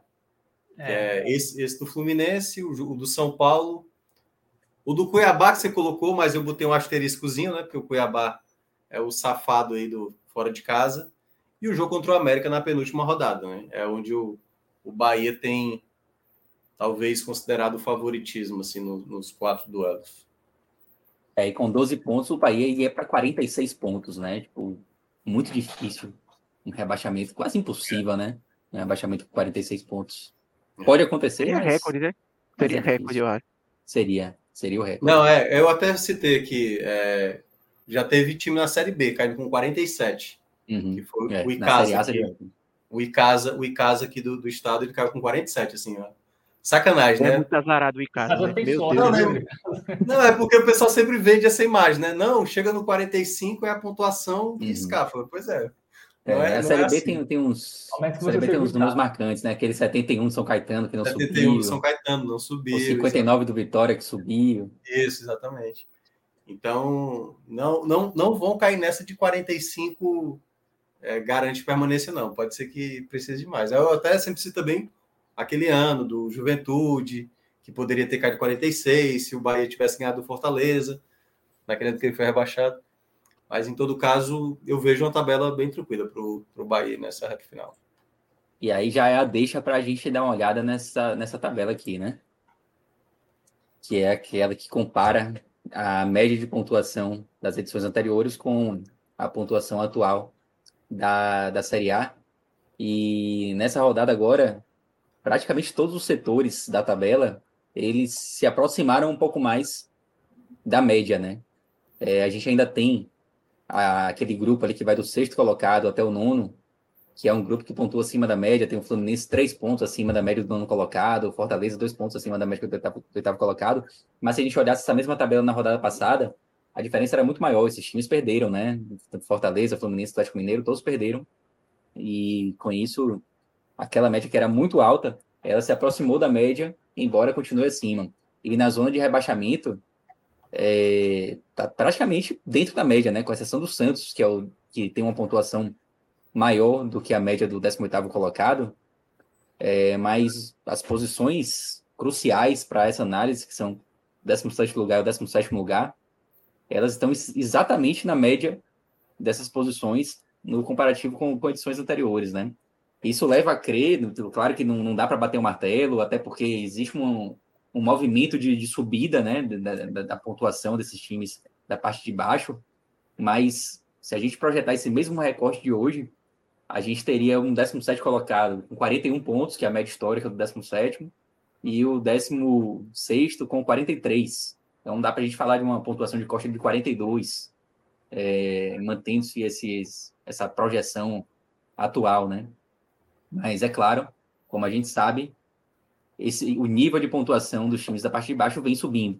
Então, esse número ele pode seguir subindo, como vem acontecendo nas últimas rodadas.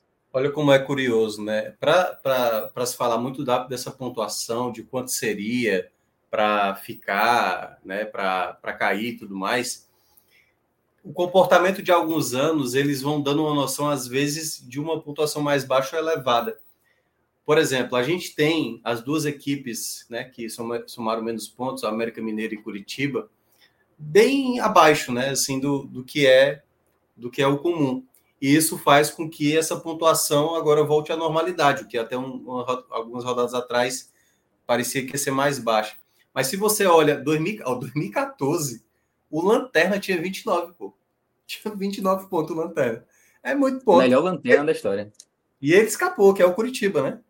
Que era o Curitiba. Uhum. Curitiba conseguiu escapar. O Vitória caiu junto com o Bahia, com o Criciúma e com o Botafogo. E, e foi um ano com 40 pontos. Foi as- assim, depois em 2019 teve aquela permanência do Ceará com 39, foi a mais baixa, né? A pontuação. Mas essa aí foi a primeira vez. Mas devido a isso, porque a gente tinha também as piores equipes do campeonato fazendo muito ponto. E isso faz com que, nesse caso especificamente, acabou afetando. Às vezes depende do bloco ali que acaba brigando muito na parte de baixo. Aí quando você tem uma lanterna muito fraco, coloca aí do- 2007 aí que foi no caso do América de Natal. Ah, ó, já foi o 45 44, entendeu? Uhum. É, que o América dava muito ponto, né? O América dava muito ponto, né? E qual foi aquele outro ano também que foi do da, da Chape recentemente, que foi a pior campanha? Deve ser ali, né, 2021. 2020, 2021, exato. Ó, pronto. Era o ano que, se o Bahia, ó, se o Bahia vence o Fortaleza na última rodada, a gente ia ter o Juventude rebaixado com 46. Então, quando tem realmente assim um, um ou um time fazendo muito ponto, ou um lanterna dando ponto para todo mundo, às vezes afeta numa pontuação mais elevada. Se o América e o, e o, e o Curitiba aí não atrapalharem, Ou seja, se começarem a dar só três pontos para a turma, isso pode fazer a pontuação ficar elevada. E a gente, nesses anos, tinha as duas coisas, né? Porque a gente tinha também líderes disparados, né? É. 2000, o Atlético 2007 Mineiro a acho que gente só tinha abaixo do, do, do Flamengo, né? De 2019, né? É, esses dois só ficam abaixo do Flamengo de 2019, mas o Atlético Mineiro ali em 2021 e eu acho que 2007 o São Paulo, né? 63 também, uma Não, pontuação não, alta. é, mas eu tô, eu tô falando no final do campeonato. O final do campeonato, eu acho Ah, que o Atlético sim, Mineiro sim, sim. só fez campanha pior do que aquele Flamengo de 2019. Olha 2019 aí, quando foi o rebaixamento de 2019. Hum. Ah, é, é o ano do Ceará, né? É o ano É o- baixíssimo, né? É, é o ano do Ceará com o. Cruzeiro. É. Uhum. Ou seja, geralmente quando tem ou um líder muito disparado ou uma lanterna bem abaixo, que aí é o que aconteceu também em 2019, isso faz com que a pontuação possa estar indicando mais baixo, né? Uhum. É, exatamente, porque ne- nesse caso aqui, o Lanterna, o, o líder, no caso, ele rouba ponto de todo mundo acima da média, Todo né? Ele, mundo, é. ele ganha mais pontos do que. E às que a vezes tem média, um né? Salto. líder, né? Os três primeiros ali fizeram campanhas muito boas, né? Você É, teve. Santos e Uhum. Palmeiras também com 74, é campanha de, de Uhum. campeão. Campeão, campeão. É. É, e além desses, desses extremos que de fato são decisivos, a gente tem também a questão dos empates, né? Os, emba os empates, eles também roubam muito ponto da tabela. Tira ponto E, da tabela. e nesse ano a gente tem um campeonato assim, bem dentro da média, né? 27%, que é exatamente a média histórica é, da vigi- na, campeonato como um todo e também no recorte até a 28ª rodada. É, aí a gente tem em 2010, a gente teve uma quantidade mais elevada de empate. É, não sei se chegou a afetar, vamos, vamos dar uma olhada aqui, né? Em 2010, a gente teve 42 pontos se safando. 42. Ou seja, os empates eles fizeram a parte deles, eles roubaram pontos da tabela, né? A gente teve menos pontos sendo distribuídos aí na tabela de 2010. E o que eu falei, né? Santos e Palmeiras seriam campeões nesse, nesse ano aí, com 74. Né? O Fluminense ganhou com 71. Pedro, antes da gente virar a chave para o Fortaleza, tem informação sobre o Grupo City que quer construir um novo CT aí para o Bahia em Salvador. Enfim, o que temos aí de É. informações. Só foi o Rogério Senna chegar Essa- que o novo CT vai ser construído, né? É exigência dele. E não falta É. dinheiro também, né? Ele, é, não, não, rapaz, é, é, essa semana foi, foi movimentada, né? A semana que passou foi movimentada nos bastidores do Bahia, porque houve uma reunião do, do Grupo City aqui em Salvador, de toda a cúpula do Grupo City, né? Eles estiveram presentes aqui, não era nenhuma reunião totalmente voltada para o Bahia, né? Num encontro anual do, do grupo, e, e Salvador foi, foi escolhido como a sede, na verdade, nem Salvador, a- a- o, o evento ocorreu em Prado Forte. É, mas, obviamente, muitos temas relacionados ao Bahia foram tratados.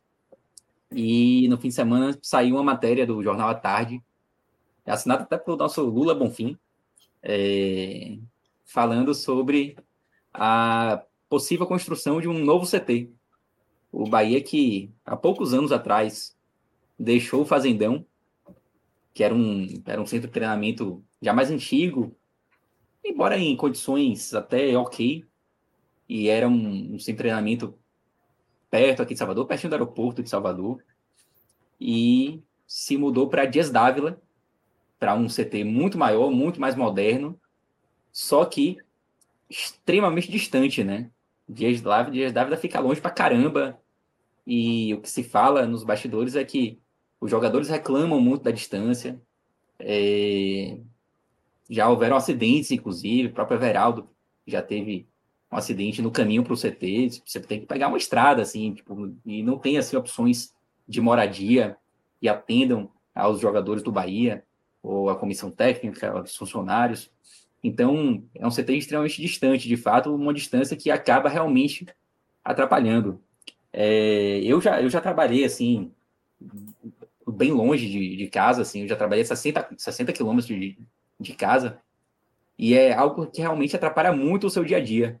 É, você, às vezes, você não consegue resolver um problema que quando você trabalha ali no centro da cidade, você consegue resolver na hora do almoço e tal. Claro que o horário de jogador de futebol é totalmente diferente do, do horário comercial, mas não deixa de atrapalhar a logística também. E você falou sobre rasgar dinheiro. E o Bahia vai rasgar dinheiro, realmente. Rasgar dinheiro não é, não é que seja um desperdício, não é isso, mas, mas é um dispêndio, assim, fora do comum, né? Porque o Bahia gastou dinheiro com o CT Evaristo Macedo há pouco tempo atrás, é um CT novo, e que se for construído mais um agora, vai ser o terceiro CT do Bahia em condição de uso, né? Porque o Fazendão tá aí, tá até em reforma agora, é, vai passar por uma reforma grande também, bancada pelo Grupo City. É, o Fazendão vinha sendo utilizado até pouco tempo atrás pelo, pela Jacuipense, que estava alugando o espaço. Não sei nem se alugava, se eles alguma coisa, não devia pagar, né? Imagino eu. É, mas vinha utilizando o Fazendão e já deixou o Fazendão, porque as obras se iniciaram. Então, o Bahia já está reformando o Fazendão. Falava-se sobre a possibilidade do Bahia voltar a treinar no Fazendão, mas a notícia desse final de semana é sobre a construção de um terceiro CT, talvez ali próximo do, do antigo parque, do antigo não, do atual Parque de Exposições de Salvador, que fica perto do aeroporto também, mas uma posição mais, mais privilegiada que o Fazendão e com muito mais espaço. É, então, seria uma mudança de paradigma assim bem, bem importante e um investimento gigante, né? Um investimento considerável, lembrando que a própria SAF tem é, o, o, contrato feito com, com a associação, ele previa que uma parte daquele aporte de um bilhão seria justamente em benfeitoria, se não me engano, era 280 mil, alguma coisa assim, é, em investimentos diversos, né? Não havia um detalhamento, mas em estrutura, de, de forma geral. E talvez esse dinheiro seja empregado justamente na construção de um novo CT. Como mandar um para Recife, não, Pedro? Tá sobrando, né? Tá sobrando. Tá sobrando, rapaz. Tá sobrando CT. Gente... Três CTs, meu irmão. Aí eu fico curioso, assim, que, o, o que, que, será, que será feito com dois campos. Mas, é, aí, mas aí eu acho que, que, que, pode entrar base feminino, né? Talvez para utilizar mas esses em três? Outros... Ah, não sei, não sei. Vai que o Bahia, o Bahia tá pensando em fazer várias categorias aí. De... Quando eu vi essa notícia inicialmente, eu pensei que ia voltar para o Fazendão. Ia reformar e voltar para o Fazendão. Não imaginei que ia fazer Aí um chegou terceiro. a se falar isso. O Fazendão, o que acontece? O, Bahia deixou o Fazendão porque existia algum motivo para deixar o Fazendão, né? É, o Fazendão, ele tem um acesso complicado, é, não tem espaço para crescer. Era um terreno irregular também, né? Você tinha os campos na parte de baixo e aí a, a parte administrativa, a maior parte assim, dos prédios administrativos ficavam mais no alto, isso acaba dificultando, né? Mas é um problema que está sendo resolvido. Vai, se fala é que é, vai haver toda a terraplanagem do terreno. E o problema do fazendão é a localização, é um acesso complicado, embora seja no centro da cidade, é, é perto de onde os jogadores moram, mas as ruas que dão acesso são ruas estreitas, é, enfim e não, você não tem assim um espaço sobrando, né? O fazendão ele é rodeado ali por, por residências, então não tem muito como você expandir. E quando o Bahia decidiu sair do fazendão para Dias Dávila é porque o fazendão estava ficando obsoleto, né? É... Dias Dávila tem uma estrutura gigante, tem espaço demais para crescer. O grande problema do, da cidade tricolor é justamente a distância. É realmente uma distância que eu acho que faz até com que jogadores pensem duas vezes antes de vir para o Bahia. Alguns jogadores eles podem passar, pensar, pô, pegar uma distância dessa aí de, sei lá, 60, 60 70 quilômetros para treinar todo dia. É, eu prefiro outro clube. Acho que pode acontecer assim, sabe? São 54 quilômetros do centro de Salvador até, até, o, até o CT. É, é longe pra caramba, é, é realmente muito cansativo. É. Não, e aí você precisa pensar em você precisa pensar em logística dos funcionários, né? Ônibus para buscar. É de fato bem complicado. Mas minha curiosidade é essa: o que é que vai acontecer com a cidade tricolor se isso de fato ocorrer? E a Fonte Nova, Pedro? O City quer comprar também? O governo do Sim, estado tem interesse em vender? Os caras estão né? pensando em tudo, né? E foi mais um ponto também que surgiu essa, essa história já surgiu em diversos momentos, né? É uma possível compra da Fonte Nova pelo Grupo City. A Fonte Nova que tá cedi é, é, é uma é uma concessão, né? A, que, que hoje quem administra a Fonte Nova é um consórcio formado por, por OAS e Odebrecht. Esse consórcio, ele iria gerir a Fonte Nova por muito tempo, mas há dois anos atrás houve a redução é, do tempo de concessão. A concessão ela termina em 2028. Vai haver um, um novo processo de licitação, não sei nem se é licitação que chama mesmo, mas, é, enfim, vai haver um processo para se definir quem, quem gere a Fonte Nova a partir de 2028, e o Bahia pode ser é, um dos interessados. Acho que faria todo sentido, inclusive, o Bahia ser um dos interessados.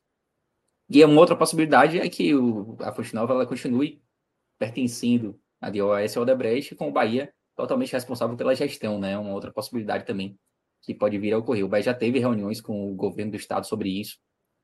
E hoje até surgiu uma entrevista também de, de Fábio Mota, eu vou até ficar devendo para quem foi essa entrevista. É, mas Fábio Mota, presidente do Vitória, né? É, falando né, que não é bem assim, que se houver um, uma licitação, que o Vitória vai ficar atento também. E faz parte, né? Tipo, mas o fato é que o Vitória não vem atuando na Fonte Nova já há algum tempo. É, e é muito identificado com o Barradão, né? Então, eu acho que há um caminho natural, assim, para que o Bahia passe a gerir, não, talvez não como dono, propriamente dito, é, mas sendo cada vez mais ativo na gestão da Fonte Nova. Muito bem, tá aí informações aí do tricolor baiano. Vamos falar do tricolor cearense agora, vamos virar chave, é, Thiago Minhoca, porque o Fortaleza, duas derrotas, né? Duas derrotas fora de casa. Ficou a sensação que daria para pontuar pelo menos um pouco mais, né? Duas equipes ali da parte de baixo, mas a boa notícia é que muita gente da parte de cima também tropeçou, né? É, então, Fortaleza, claro, tem a final no dia 28. Se vencer a LDU, como diria Renato Gaúcho, Fortaleza vai brincar no Brasileirão, né? O engraçado foi, foi ele falou isso antes de uma final contra a LDU, não foi? com o Fluminense. Ah, foi? Não tô lembrado. Acho, acho, que foi, né? E aí ele perdeu a final. Mas o Voivoda, obviamente, não falou isso, né? Ele, não, não é do perfil dele. Muito mais esperto, né? É, é, eu acho que é bem, é bem o outro lado da moeda mesmo, assim, sabe? Exatamente. Porque um é fanfarrão e o outro é a humildade em pessoa, assim, o, o Voivoda. Mas, claro, a gente não pode deixar de lado a possibilidade do Fortaleza precisar da vaga via Brasileirão, né? Uh, G4 parece complicado. Parece é, que, é que Botafogo, Bragantino e Flamengo, acho que são três vagas. O Palmeiras tem time para se manter ali no G4, né? É, é. Vem de uma sequência ruim. Mas G6 está tudo aberto, né? G6 é. é na prática, na prática aí, é, a gente sabe que Botafogo e Bragantino dificilmente Fortaleza chegará na pontuação, né? Passar essas equipes. E as outras duas equipes são equipes muito fortes, né? O Flamengo agora com o Tite tem tudo para garantir essa vaga na fase de grupos. E o Palmeiras, que vinha oscilante, eu acho que difícil imaginar que o Fortaleza também vai terminar na frente, né? Apesar de hoje a pontuação ser de cinco pontos. É, a grande dificuldade para o Fortaleza, se precisar realmente da vaga via Série A, é porque essa vaga possivelmente será através de de uma fase anterior, que foi que o Fortaleza teve esse ano na, na Libertadores, né, antes da fase de grupos, o que aumentaria o calendário, por isso que a importância do jogo do sábado contra a LDU ela é muito importante, porque o título, né, que é obviamente a coisa mais importante, os benefícios que o título traz, assim, são, são muitos, né, o fato de você entrar na terceira fase de Copa do Brasil, você entrar na fase de grupos de Libertadores, calendário fica muito mais tranquilo, principalmente com o clube do Nordeste, que acaba tendo que disputar estadual e Copa do Nordeste, né? E, e isso pesa muito muitas vezes. Vê então, adiciona essa... três partidas, né? Adiciona a Recopa e é. o torneio com o campeão da Europa League. Da Europa League, então dizendo Mas que o... até vai ter outro torneio aí que é com o campeão da CONCACAF, aquele torneio que o Inter Miami ganhou, e o campeão da Libertadores, quase um quatro times lá que é que em termo até é, é, para a marca do Fortaleza ficaria relevante, né? Uma competição que tem um Messi envolvido, queira ou não, a marca fica sendo valorizada. Então, o título da Sul-Americana pode ter um fator bem determinante para a temporada de 2024. Agora, o não título, aí, assim, eu até tenho falado isso de maneira até repetida. É, eu acho que nenhuma equipe que está nessa projeção que o Fortaleza tem não é alcançar o objetivo, no caso, se for campeão da Sul-Americana e jogar aquela carta que muitas vezes acontece. Uma coisa que eu, eu falo muito mais pelo meu time, o São Paulo, né? Que quando eu critico, o pessoal, ah, pô, mas é, foi tricampeão de Libertadores, tricampeão mundial, tá reclamando de quê? Eu falei, pois é, porque isso foi nos anos. O último foi 2005, entendeu? E todo time, nenhum torcedor quer ver o time só usando a carta. Eu fui campeão e o teu não foi, pô. Todo mundo quer, todo mundo tá ganhando. O São Paulo viveu um jejum muito grande, assim, e é uma irresponsabilidade, né? do São Paulo ficar tanto tempo sem ganhar títulos como ele teve. Então a história ela é importante, mas você não pode se acomodar. Certamente o Bahia hoje ou, ou as equipes do Nordeste queria estar vivendo esse momento de auge do, do Fortaleza, né? Então, mesmo o esporte, o Bahia tendo uma, uma história maior, o melhor momento hoje é do Fortaleza. Então, nessa disputa, caso aconteça o vice-campeonato da Sul-Americana, essa disputa aí é uma disputa que eu considero muito difícil para o Fortaleza, muito difícil, porque são equipes que estão focadas. Você tem o Atlético Paranaense, que talvez seja desses adversários, ao lado do Atlético Mineiro, para mim, os dois favoritos nesse momento. Você tem um Grêmio que vem no momento muito ruim, muito ruim, e aí você tem as duas equipes que estão pensando nas finais internacionais, né? Que no caso é Fortaleza e Fluminense, que também o Fluminense é a mesma coisa do Fortaleza. Se ele acabar perdendo o título para o Boca Juniors, ele volta a ter atenção de novo na Série A, mas com que aí é o efeito pós-final, né? Perder um título, nesse caso especificamente para Fortaleza e Fluminense, é, é uma lapadazinha que, que machuca, porque é a primeira final internacional, a expectativa está alta, o Fluminense, que nunca foi campeão da Libertadores, que já bateu em final, perdendo ali para a LDU, então, um, uma perda de título para os dois, eu acho que o baque se torna pesado. Apesar de eu achar que o Fortaleza, ele até. Aquela coisa, uma coisa é a teoria, outra coisa é a prática, né? O Fortaleza ele tenta o máximo é, ter uma. Por isso que naquele sábado eu, eu cheguei a discordar de você, Pedro, é, é, Fábio, na, naquela situação do. Você tinha. Achar, ou foi o Pedro, acho que foi o Pedro que falou. A questão do Fortaleza não ter colocado força máxima. Sim, e, e eu falei, pois é, mas a força máxima jogou contra o América Mineiro e saiu perdendo 2 a 0 né? Eu acho que o problema do Fortaleza ele é um pouco. Eu acho que ele, ele trabalha sempre para tentar vencer jogos. Nem sempre é com a força máxima, mas essa força máxima muitas vezes é, é muito rotativa. Ela é bem rotativa no Fortaleza, principalmente nessa era voivoda. Então, para mim, o resumo da rodada é: teve adversários perdendo, que foi bom para Fortaleza, mas o G4 se tornou algo improvável na minha avaliação para o Fortaleza. Acho que agora é mais ali lutando realmente por uma pré. Pois é, Arthur, também quero te ouvir aí sobre essa briga por, por G6. É, tem aquela questão, né? Como o Thiago falou, se perde, a gente não sabe como vai ser a questão mental, e tem a questão que o, que o Fortaleza vai ter duas rodadas a menos, né? Então, certamente vai estar distante, né? Porque vai ter jogos a menos. É, o que acabou sendo bom, né? Esse, a, o adiamento do jogo contra o Botafogo seria um jogo que muito provavelmente ele não venceria. É um jogo que você colocaria no máximo um empate, ou até mesmo uma derrota. E aí, se precisar, vai jogar mobilizado, enfim. Então foi até foi bom esse adiamento.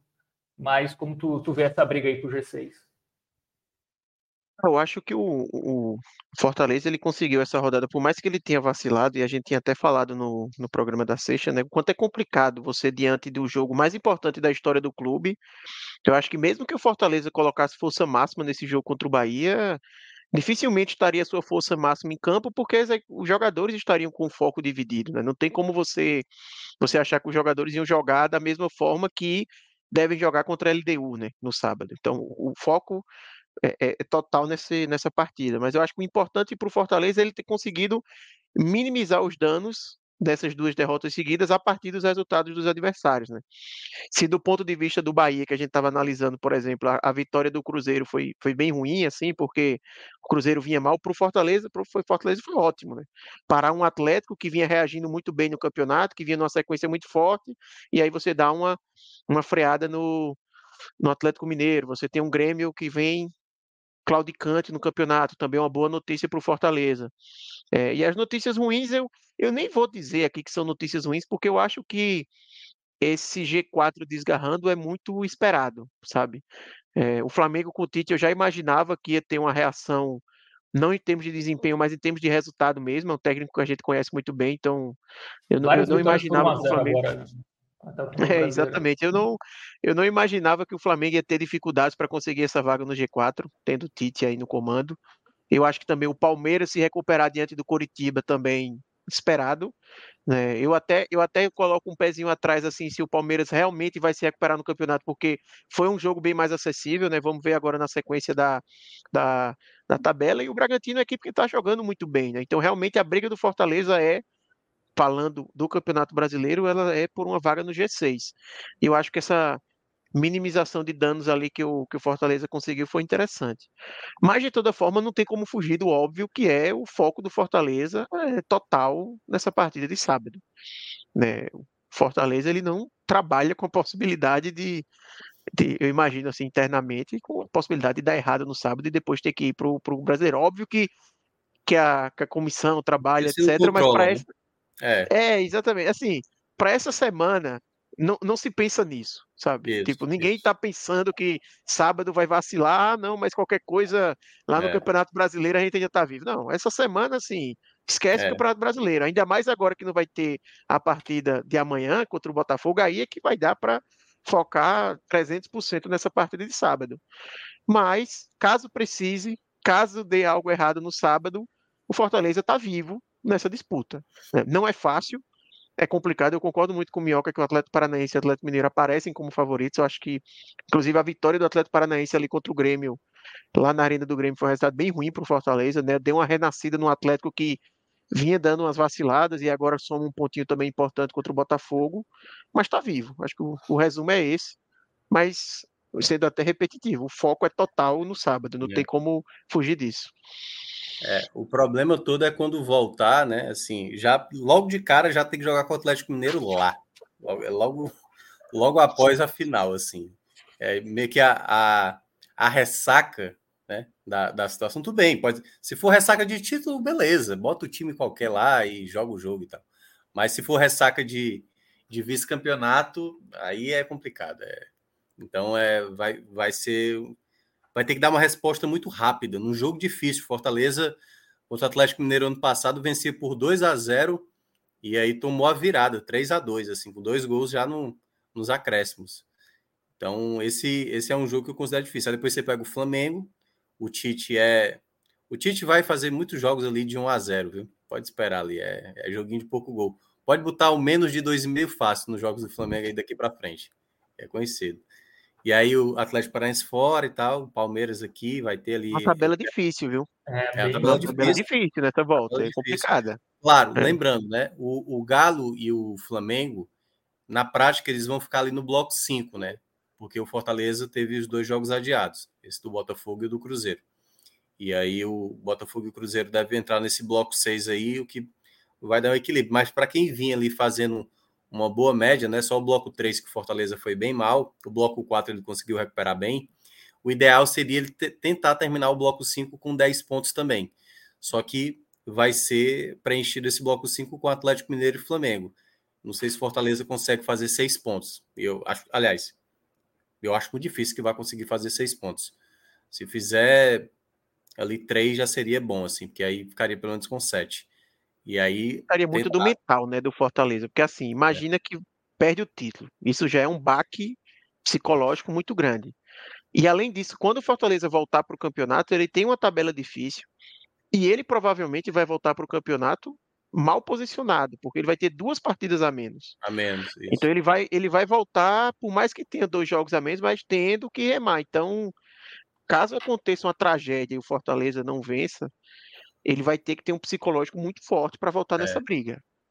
Até porque Sem respiro, ele... né? Porque você ele vai ter que cumprir os outros dois jogos. A logística, naturalmente, já é difícil para o Fortaleza, ainda mais tendo que encaixar esses jogos aí, data FIFA, enfim, ou até jogando três vezes na semana, enfim, não sei é por isso que o, vai resolver isso. O jogo adiado acabou sendo bom para o Fortaleza em termos de descanso, né? Porque o Fortaleza Perfeito. vai com sequência de jogo fora contra o Vasco, jogou fora contra o Bahia, vai jogar agora no Uruguai contra a LDU.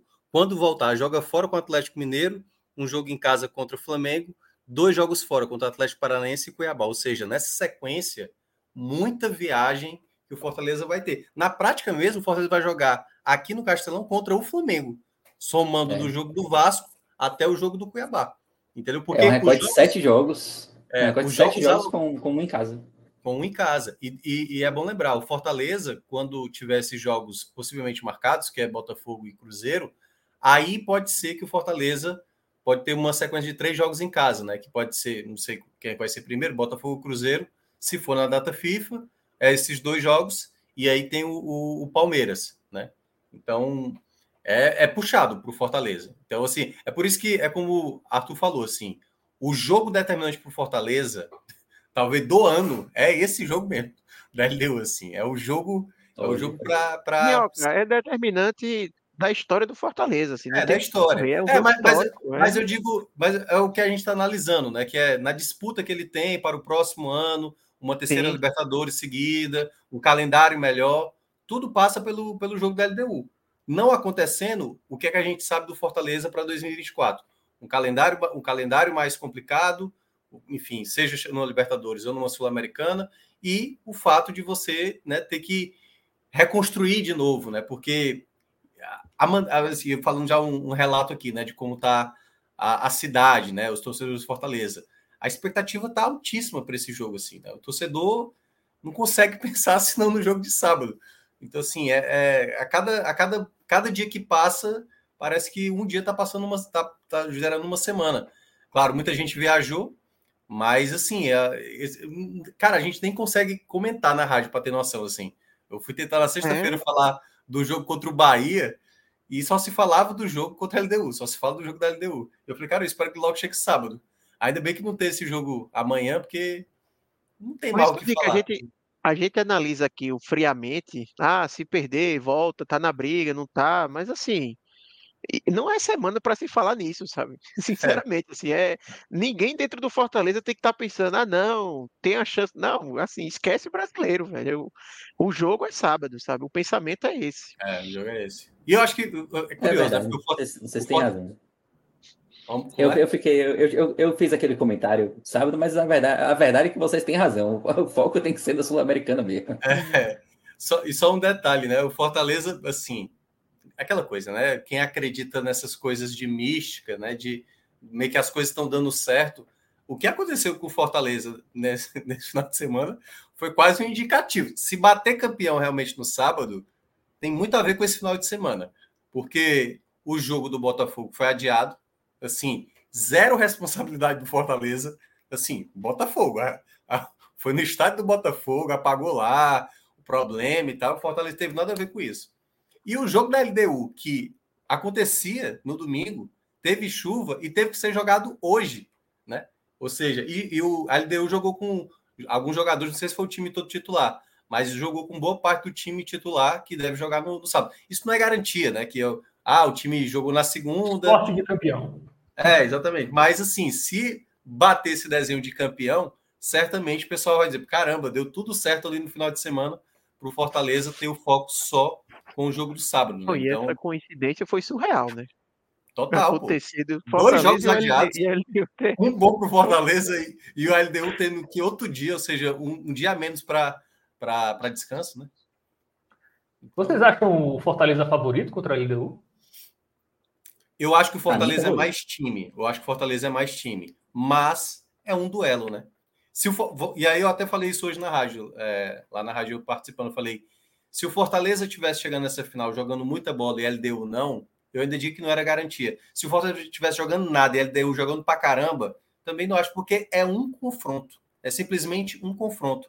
E um confronto é você estar tá com a cabeça no, é, no lugar, você fazer escolhas certas na hora. O Fortaleza, como a gente citou né, aqui no, no sábado, Fortaleza vem de vários jogos tomando gol.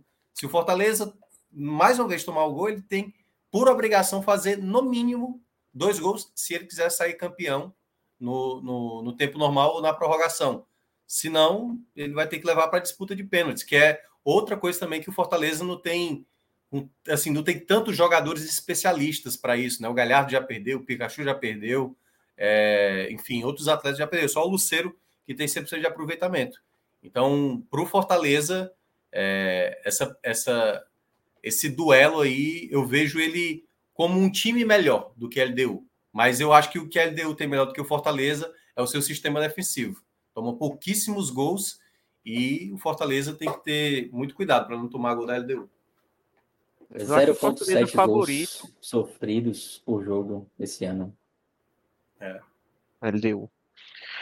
Eu acho o Fortaleza favorito, assim como ele foi favorito em basicamente todos os confrontos que ele teve na Sul-Americana, mas isso obviamente não é garantia, né? Ainda é. mais sendo uma partida só, como falou Minhoca. Mas é melhor uma partida só longe... campo neutro ou duas, uma na altitude? Eu, eu acho que é eu, é melhor... eu, Pro, pro é Fortaleza, eu acho melhor o campo neutro, certo? Eu também, eu prefiro o Pelo campo fato neutro. de ser adversário LDU.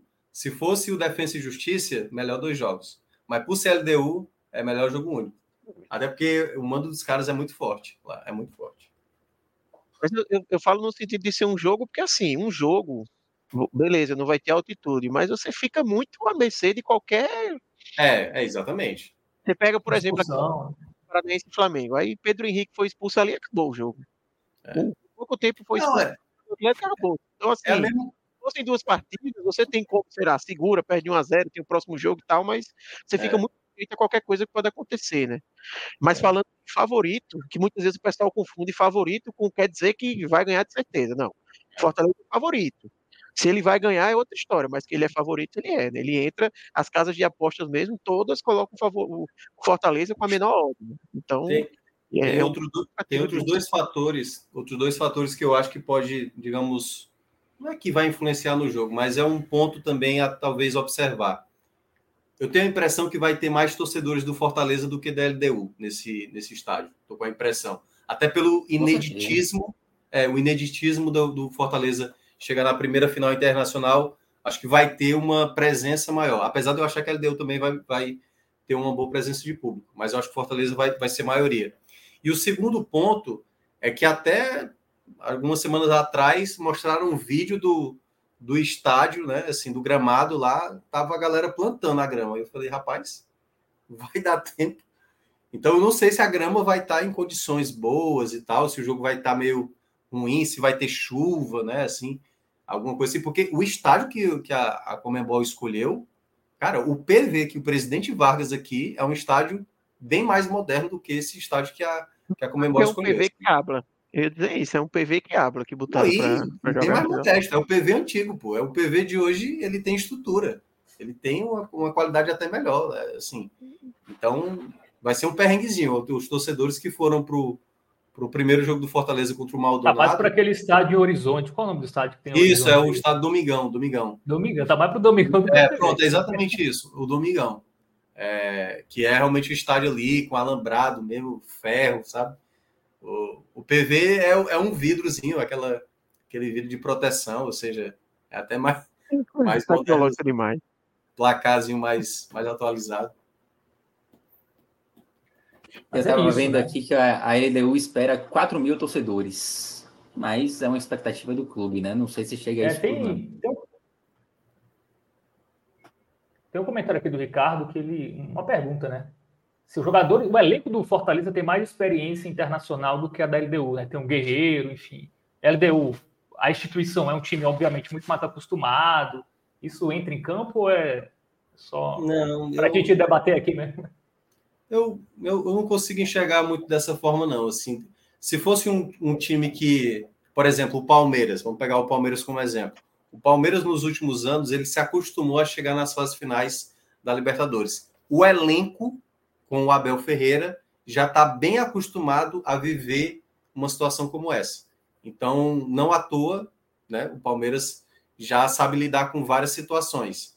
É, essa LDU não, essa LDU há muito tempo que não chega no final, né? Foi ali no, no final, ali 2008, 2009 e tal, na, na década passada, que estava, agora está tentando meio que retomar, né? Depois de mais de uma década aí a, a, a, ter título internacional. Mas eu não consigo chegar. Pô, o Fortaleza tem Marinho, disputou as duas últimas finais. Não, foi 2020 e 2023, né? Ano passado, né? Contra o Atlético Paranaense.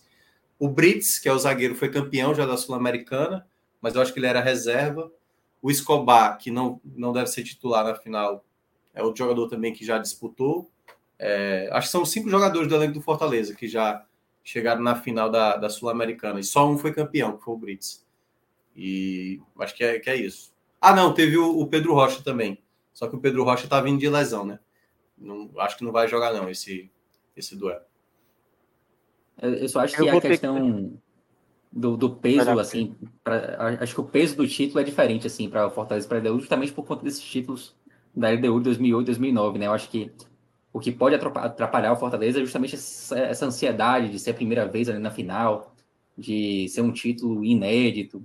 Eu acho que o LDU leva uma pequeníssima vantagem em relação a isso, mas longe de ser algo determinante para o que vai ser o jogo, de fato. Concordo com o Pedro. É, Acho que a, a pressão né, do o... Fortaleza é grande, né?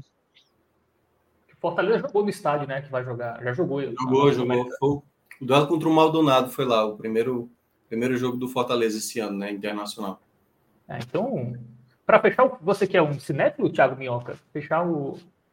Não, é, é, é. isso que eu estou dizendo. Se o Fortaleza bater campeão, o roteiro tá todo bem desenhado. Assim. Tem, tem muitas coisas que indicam para isso. Agora o roteiro pode ter uma reviravolta, né?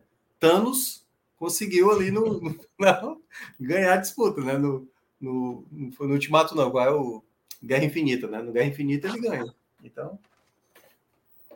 É, eu ia dizer é. que assim, com certeza a pressão do Fortaleza é maior, assim, né? Isso é algo que, que eu já tinha comentado até quando a gente fez um programa nas vésperas ali do jogo contra o Corinthians, que é, era um jogo naquela, naquela oportunidade que a pressão estava muito maior no Fortaleza por ser primeira vez que a equipe chegava nesse nível, né, nesse nível de competição, nessa oportunidade. Então, obviamente, os jogadores eles sentem muito mais assim a pressão de que, pô, se não for agora, sabe lá quando é que vai ter de novo, do que no caso da LDU que a equipe já conquistou. Agora, em termos de sentir o jogo, porque já, já jogou, não, não acho que tem muita diferença, por mais que a LDU já tenha vencido, mas faz muito tempo, não tem ninguém desse elenco aí que estava naquele elenco, ah, da, aqueles elencos passados da LDU. Não, eu queria falar assim, só um, um, detalhe, que eu acho que teve dois jogos esse ano que o Fortaleza tem um, tem um lado negativo e um lado positivo, certo? O lado, para mim, positivo que o Fortaleza teve é, durante essa, essa Sul-Americana é que a maioria dos jogos do mata-mata ele fez jogos razoáveis para bom para ótimo, entendeu? Só que teve um duelo que o Fortaleza jogou mal, que foi o jogo contra o Libertar na Arena Castelão. Ele venceu o Libertar lá no Paraguai e o Libertar jogou muito, muito no primeiro tempo na Arena Castelão. Fortaleza jogou bem mal, a bola queimava no pé, o time não estava bem e tal. Então, teve jogo que o Fortaleza, assim, o, o jogo das oitavas parecia que era exatamente isso o Libertar, com mais tradição, com mais costume de jogar essa competição, parecia que ia ser, é, é, passar com facilidade. E não à toa, o gol da classificação do Fortaleza, para quem lembra, é um gol do Marinho de falta, que ali apareceu no final, porque o jogador da, do, do, do Libertar, que é até aquele Pires que jogou no São Paulo, o cara simplesmente agrediu e foi expulso, entendeu? Assim, então foi uma oportunidade meio que o Libertar cedeu, assim, e o Marinho foi muito feliz na, na, na, na, falsa, na falta batida. E é isso, assim, o problema de, de jogo mata-mata e um jogo único como esse é que se torna final de campeonato, cara. Final de campeonato. É o primeiro minuto, é um erro que acontece, é uma desatenção, é um cartão amarelo, é uma perda de cabeça por um momento. Cada detalhe vai ser determinante. Então, é, você pode pegar o melhor time do campeonato contra o pior, juntou, né? Eu lembro aquele Corinthians, lembra o Corinthians 2017? Com o Carilli, o Corinthians não perdeu nenhum jogo na, no primeiro turno. Aí foi pegar na, na primeira rodada do retorno o Atlético Goianiense, que era o Lanterna, levando porrada em todo mundo. Isso, jogo lá em São Paulo. Foi o que aconteceu, vitória do Atlético Goianiense. então, não, nessa Sul-Americana, a gente teve o América Mineiro eliminando o Bragantino. Né? O Bragantino, não é isso? O Corinthians é, passando pelos Estudiantes, Estudiantes bem mais time. Enfim. É, sim, sim dois jogos tudo se nivela, né? Que dirá em um, né? Então. É, exato. Vai dizer que assim, eu não sei vocês, mas assim, eu tenho muita dificuldade quando eu olho assim o elenco da LDU e eu vejo que o, o centroavante titular é Guerreiro, Guerreiro em 2023, pô. eu tenho muita dificuldade em respeitável, porque assim, a gente viu Guerreiro aqui ano passado fazendo raiva no Havaí. No Havaí, é. Havaí que caiu assim, apanhando de gato e cachorro. Aí você vê agora Guerreiro titular na LDU, final de Sul-Americana, assim, é óbvio que o cara sabe fazer gol. Ele, inclusive, foi muito decisivo contra o defensa, mas eu, eu tenho dificuldades assim de, de, aceitar uma coisa dessa, sabe? Não, não, não vou mentir, não. Arthur, eu acho que muitas vezes, assim, eu até concordo o futebol brasileiro é de fato mais forte aqui da América do Sul, não tenho nem dúvida. Mas eu acho que os times medianos, os times que terminam ali quinto e sexto, não à toa, eu acho que já, tam, já estamos uns seis, sete anos seguidos com o brasileiro caindo ali na, na, na, fase prévia. O Fortaleza caiu esse ano, o Grêmio já caiu, o Corinthians caiu duas vezes, o São Paulo já caiu, o, o Grêmio com o Renato Gaúcho caiu também, o Fluminense caiu ano passado. Então, assim, o futebol brasileiro, ele é até melhor do que boa parte. O, não tô lembrando qual é o time do Marcelo Moreno, por exemplo. Pô, Marcelo Moreno, pô, nem na Série B o cara tava rendendo, aqui, aqui na Série B do Brasil. E o cara tava lá jogando. E são adversários que muitas vezes são carne de pescoço, entendeu? É como você pegar o, o, o Curitiba hoje, pegar o, o, o, Santos, né? Assim, é, beleza, o jogo pode ser parecer fácil, mas diz para os caras: olha, agora é valendo mata-mata, e valendo vaga, valendo título. O time do Santos vai jogar de outra maneira, pô. vai jogar com muito mais, mais ímpeto. Sim. É. Fortaleza isso aí vai ser tema né, na, na final. Vai ser tema a semana inteira, viu? Esse jogo aí vai ter muita, vai ter muita live ainda sobre isso. Ah, isso, inclusive em loco, né? Em loco. A partir de amanhã, né? A partir de amanhã, Celso Shigami, Fred Figueroa, Cássio Zirpoli, né? O Rodrigão Carvalho nos trabalhos técnicos, lives diárias, direto é, lá, do, lá do Uruguai, né? Lá de, de Maldonado, dessa final, que vai ser sábado, né? Sábado, quatro da tarde. Quatro ou cinco da tarde? Horas, Maldonado. Cinco horas. Cinco horas. Maldonado que nada mais é que Punta del Leste, né? Vamos é, é, é como se fosse região metropolitana.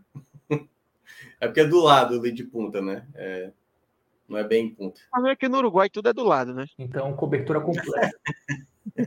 é uma grande região metropolitana é porque, pô, de Montevidéu, né? É, é, é, mas tem uma distânciazinha. Maldonado é, é, pô, é coladinho, né? Tipo, é o mesmo, é como se fosse realmente é, Jaboatão e Recife, né? Jaboatão, né? Tá boa, tão linda. Mas é isso, a partir de amanhã, todo mundo ligado aqui no, nas lives, no NE45, lá no Clique Esportivo também. É, enfim, cobertura completa aí dessa final, que pode ser histórica, né? Pro, já é histórica, mas é pode histórica. ser ainda mais. É. Pode ser ainda mais para o primeiro título é, nordestino aí de um torneio sul-americano. E aí vai aquele debate depois, né? O Fortaleza, é o maior time do Nordeste agora. Mas aí é. vamos, é, vamos deixar essa falta. Deixa é, acontecer deixa... para depois debater. É, até vi alguns torcedores no nosso grupo lá né, no Clube 45. É, vocês ficam torcendo para o Fortaleza agora? Depois aí, vão passar na nossa cara, que é o maior do Nordeste.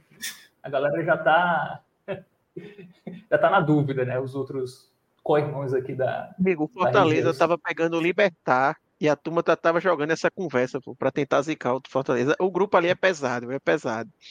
É. Eu não sei como é que o Fortaleza chegou na final, viu? Teve que vencer muita, muita gente ali do grupo para conseguir chegar. Pois é, mas vamos torcer. O Fortaleza jogava aqui com o meu Belo aqui na Série C, pô, no Almeidão.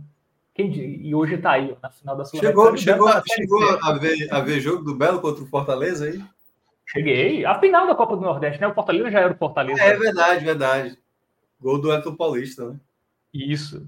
Ah, o primeiro Não, em 2013, né? 2013, Santa Cruz e Fortaleza jogaram a Série C. O Santa classificou, o Fortaleza foi não passou da primeira fase. Foi aquele ah, jogo cara, que teve o gol de é Arlindo Maracanã com o Sampaio. É, é, é, aí, é naquele, ano, é naquele ano que, que tinha 11 equipes, né? Que botaram Isso, o Rio Branco do Acre. Branco. Botaram o Rio Branco do Acre, que era basicamente o saldo de gols, né? O Rio Branco. E, e eu lembro que teve um gol, eu acho que foi do Botafogo, se eu não me engano. Foi, foi do 13, acho que foi do 13, foi do 13. Que aí a torcida do Botafogo, acho que ele começou a jogar a Série C em 2014, que eu acho que ele ganha a Série isso, D em 2013. Ganhou a Série D em 13, isso.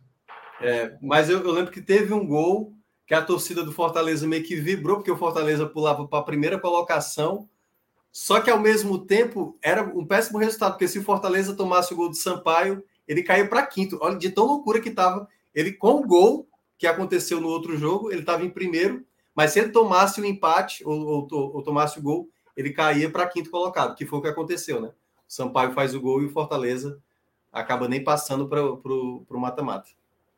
Aí o Santa classifica, aí o Santa primeiro. sobe, e vai para a Série B, é campeão, é campeão da Série C naquele ano, vai para a Série B, depois vai para a Série A, E, e, e, chega na Série A e o Fortaleza ainda tá na C. Ficou lá, esperando e tal. E aí eu me lembro que tinha um cara num, num grupo que eu fazia parte do, do Santa Cruz que ele vivia falando. O Santa tem que se organizar, olha o Fortaleza aí, todo mundo tirava onda. Que se organizar, pô, Fortaleza nem da Série C sai, a gente tá aqui na Série A e você falando do Fortaleza. Agora esse cara deve estar tá passando na cara de todo mundo. Né? Ah, o Santa onde foi, é o Fortaleza onde tá. Cara, mas o Fortaleza, é. ele foi muito prejudicado pelo regulamento anterior da Série C, que era mata-mata. Eu acho é, que se fosse o regulamento... aspas, né? Assim, Não, ele... assim, eu... É assim, ele sentia muito o jogo no Castelão, né? Ele sempre entregava. É. Mas, mas ele ia muito bem na primeira fase, né? Ele, na maioria dos anos que ele jogou a Série C, ele sobrava e chegava no mata-mata, caía. Mas é. se fosse um quadrangular como é hoje, eu acho que ele teria subido antes. É, o mas Fábio está assim, advogando em causa própria também, porque o Botafogo é, também não, vacilando, mas, ele também está mas eu, eu, eu, eu nunca, mas, mas eu, eu nunca gostei desse. O é melhor mata-mata. É, mas, mas eu, nunca, eu nunca gostei também desse formato mesmo, não, assim, porque né, o time, pô, o time podia ser a campanha que fosse ali disparadamente, como o Fortaleza geralmente fazia, e aí pegava aquele quarto colocado vindo lá de baixo, pô, pegava uma Macaé, passando nas últimas, assim. Brasil de Pelotas. E aí passava por causa do gol qualificado, assim. Tanto é que acabou, né? O gol qualificado não tem mais. E, e eu acho, eu, eu até defendi isso, acho que uns dois anos, três anos antes do Fortaleza confirmar o acesso, que teve, acho que foi no segundo ano que o Fortaleza estava na Série C, que era aquele formato que é o formato de hoje, né? Que é, acho que é até melhor, dois, é, dois quadrangulares, seis jogos para todo mundo, que aí não fica um duelo apenas contra o adversário que você nunca enfrentou para saber se é merecido esse cara ir para a Série B, né? Um quadrangular, pelo menos, é uma regularidade para mostrar que o time não, não vai subir ali por conta de um, um gol fora, ou por causa de uma partida específica para confirmar o acesso. É, o Fortaleza era líder no campeonato e pegava o Brasil de Pelotas do copeiro Rogério Zimmermann, que não tomava gol e caía. Tipo, era... É, o do Macaé assim, Era, era justo porque era o regulamento, mas, enfim, o quadrangular dá para tirar o time melhor. É, de uma maneira mais justa e mais. É, não, não dá para dizer que é injusto, né? Assim, pô, teve 100 jogos aí, não confirmou o acesso. O cara era é, primeiro lá na primeira fase. Chega no quadrangular, o cara para de vencer, então pronto, meu amigo. Aí, aí não tem o que fazer, é, né? Fortaleza acho que não chegou a pegar quadrangular, né? Eu, eu, não, eu me lembro não, até que não. a torcida ficou na bronca, assim, que quando o Fortaleza saiu, eu acho que. Foi, foi, mudou, mudou, mudou. Tiraram o gol qualificado. Foi a primeira mudança que teve. Aí o Fortaleza já fez, putz, agora depois que eu fiquei anos penando aí, sofrendo com gol qualificado, aí os caras tiram. Aí eu acho que um ou dois anos depois botaram o quadrangular e disseram, pronto, aí escolha boa o negócio. Aí... Ah, mas ele, quando era minha época, não tinha isso. Eu, eu gosto mais de quadrangular depois de Náutico e Paysandu, né? Que o Voaden, aquela arbitragem é. desastrosa. E, e, e aí no ano acho, seguinte colocaram um quadrangular. E, eu acho quadrangular melhor, assim. Eu acho que a Série C fica melhor. A Série B, quando tinha quadrangular, era bem legal. Aquele ano do Bahia. É. Assim, é, a, a última rodada, os dois jogos acontecendo, e aí a gente não tem como não citar talvez o maior quadrangular de todos, né? A Batalha dos Aflitos. Cara, é sensacional. Ali. O Santa Cruz era o Santa Cruz, né? Levantando, é. levantando a taça, comemorando. Olímpica. Dando volta olímpica, gol do Grêmio. Cara, não tem. Eu acho que o quadrangular é, é melhor, assim, em termos de emoção, assim, do que jogo de mata-mata, do que geralmente é, né? Assim, a, o quadrangular, para mim, eu acho mais emocionante. Então é isso. Muito obrigado, galera. A gente entrou no assunto Série C e me senti mais acolhido aqui na, na live. Também, é... Fábio, eu também, eu também. Embora isso não me pertença mais. O Arthur não tá, Mas... tá difícil para ser acolhido, tá difícil. Quando a gente. Começo do próximo Vamos ano. Ele... estaduais, estaduais agora. Aí eu, eu me sinto mais acolhido. Arthur tá com a saudade genuína da Série C. É. Né? Copa Pernambuco, nada, pô, Copa tô Pernambuco. Aqui falando, vem, tô aqui falando de Série A, pô. Tô lá com saudade. É. Ei, Copa Pernambuco vai ter, não, né, Arthur? Da Federação Pernambucana não tem, não, né? A Copa Estadual. Não inventa isso, não, pô. O Santa Cruz está no melhor momento dele no ano. Três meses que não perde, tô querendo inventar jogo. Mas é isso. Próximo ano vai ser. Aliás, um detalhe, né? A CBF ainda não divulgou o seu calendário do próximo ano, porque também a Comebol não divulgou o calendário dela do próximo ano. Então, não sei Copa como América é que tá isso. Copa América. E eu acho que não vai parar, viu? É... Porque Copa América é um mês, né? E eu acho que o brasileiro não vai parar um mês. A turma já fica irritada porque para 10 dias. E Diniz, como ele vai fazer? Ele não vai estar mais, né? Vai ser o... Eu acho que é, eu acho que ele só vai estar até a Copa América, né? Aí vai cair na fase de grupos, passar a Bolívia e a Venezuela e aí nova era. É, não sei não, se ele levar duas traulitadas aí da Colômbia e da Argentina, não sei nem se ele vira o ano na seleção. Provável, viu? Eu diria que é bem provável. Mas é isso. Vamos para encerrar, vamos falar da Bet Nacional, vamos ver o que a gente perdeu ontem, né? Pedro Pereira nos influenciou. Ah, não, a gente aí. apostou ontem, a gente apostou ontem. Mas no sábado a gente perdeu os dois? No sábado a gente É. perdeu. é, Mas a gente também acertou uma coisinha, viu, no, do sábado ali. No sábado, acho que não, a gente errou. A gente não botou o Flamengo amigo. sozinho. Não, eu queria ter colocado, mas aí você juntou com o Atlético Mineiro. A gente tinha colocado o Corinthians, Corinthians com Bragantino, o Corinthians empatou. É, então foi uma desgraceira retada mesmo. Agora, Cássio ontem você é em ambos esporte. marcam. Cássio botou ambos marcam em Ponte Preta e Ituano. Meu amigo. Tava apostando em gol não? contra, eu acho. Só pode. Foi 0x0. Ah. Ambos não marcam, devia ser botando. Ah, olha tem um ó. Bélgica por. Ah, não, mas esse aí. Isso aí é antigo, né? Ah, tá aí. Ponte Preta. Ó, ainda, ainda apostaram na Ponte Preta. Turma É. botou fé na macaca, mas. É Porque Mas fez um bom jogo contra o esporte, né, galera? Pô, agora vai. Não, é, é- só foi o esporte que tomou gol da Ponte Preta, praticamente. O resto agora, a Ponte Preta não faz mais gol em ninguém, só foi aquele dia mesmo. Vocês querem apostar amanhã nas Champions? Ah, a Champions é boa, né? Lá. Porque geralmente os favoritos. Geralmente. Só que também Cara- as odds são bem baixinhas. Quanto tá 2,5 Galatasaray e Bayern? Porque o Bayern, todos os jogos do Bayern na temporada, aconteceram pelo menos três gols. Eu vi, eu fiz o pegar a visão desse jogo, então em todos os jogos. Ah, tá, tá baixo. Um, e- dois e meio. É mais de 2,5. É, tá baixo É, mesmo, né? 1,39, Não, muito baixo. Eu Não Tá, arriscaria, mais- não. tá mais futuro apostar no Bahia. É, fo- é É. é fora de casa, é? É fora de casa o jogo. É. É, Mas o, Ga- o Galatasaray não perdeu na temporada. Não sei se quer dizer muita coisa isso, mas Ih, cara. É, ele tá invicto. Se bem que ele empatou com o Copenhague na primeira rodada, aí ganhou do Manchester United fora. Mas não sei, cara. Vambora, Braga e vambora- Real. tá? Quais vambora- mais vambora- jogos a gente tem? Bora ver uns óbvios assim, bora tentar ir no, tipo Real Madrid. Braga e Real. É Real Madrid, por exemplo, né? Esse Ah, tá aí bom. vai ganhar. Um 47 tá bom, não tá tão Tá baixo bom. não. é. Mas dá para Honesto. juntar, vamos, vamos juntar e fazer o o Sevilla e Arsenal não, né? É perigoso, né? Perigoso. Esse é mais duro.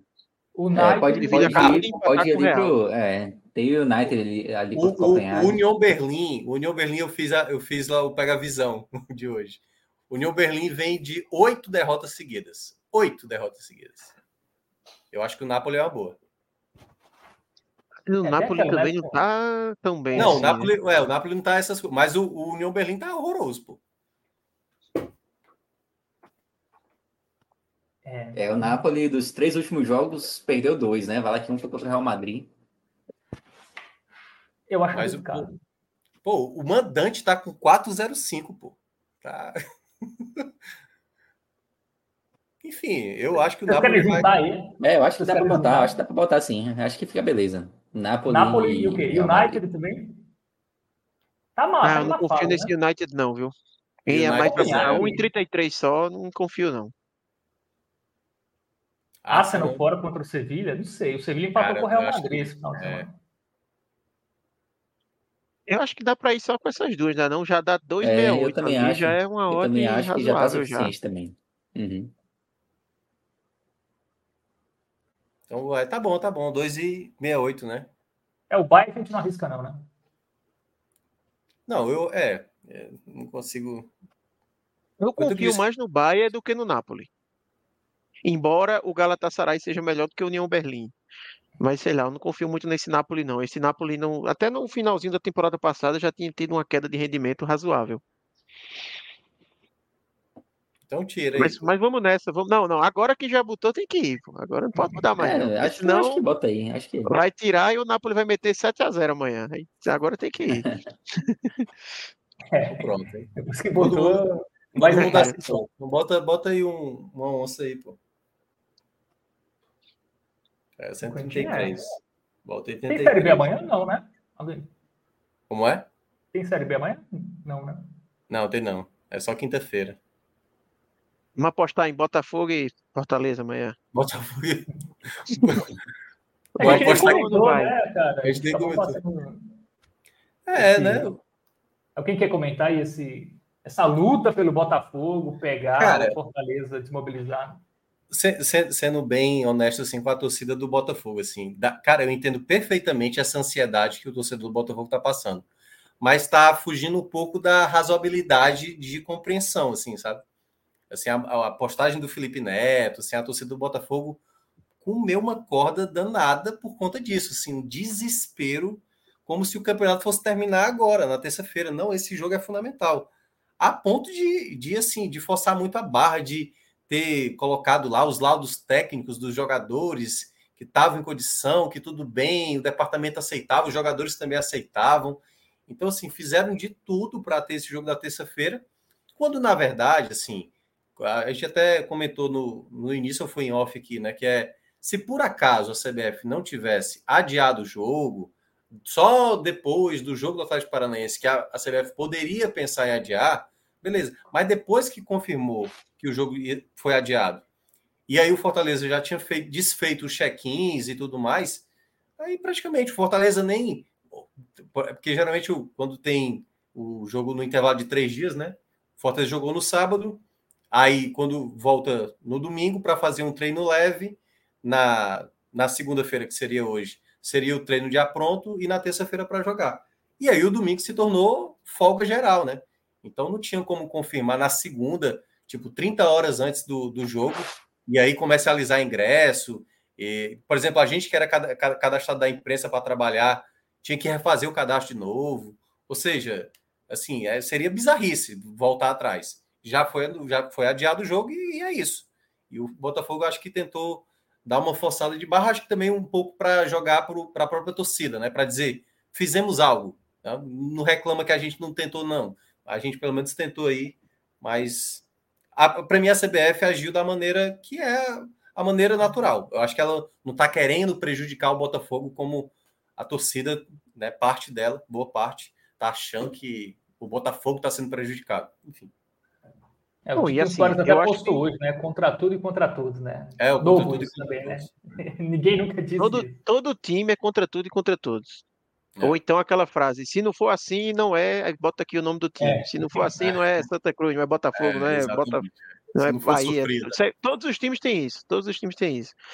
Assim, eu acho que a primeira parte é primeira parte é o ponto do Botafogo ter reclamado, principalmente a torcida, e aí eu vou focar na torcida porque eu não vi o posicionamento oficial do clube reclamando, que é de ter marcado o jogo pro domingo, né? Ter passado o jogo pro domingo. Que aí não tinha o que fazer. Sim, é o regulamento, o É campeonato, claro, né?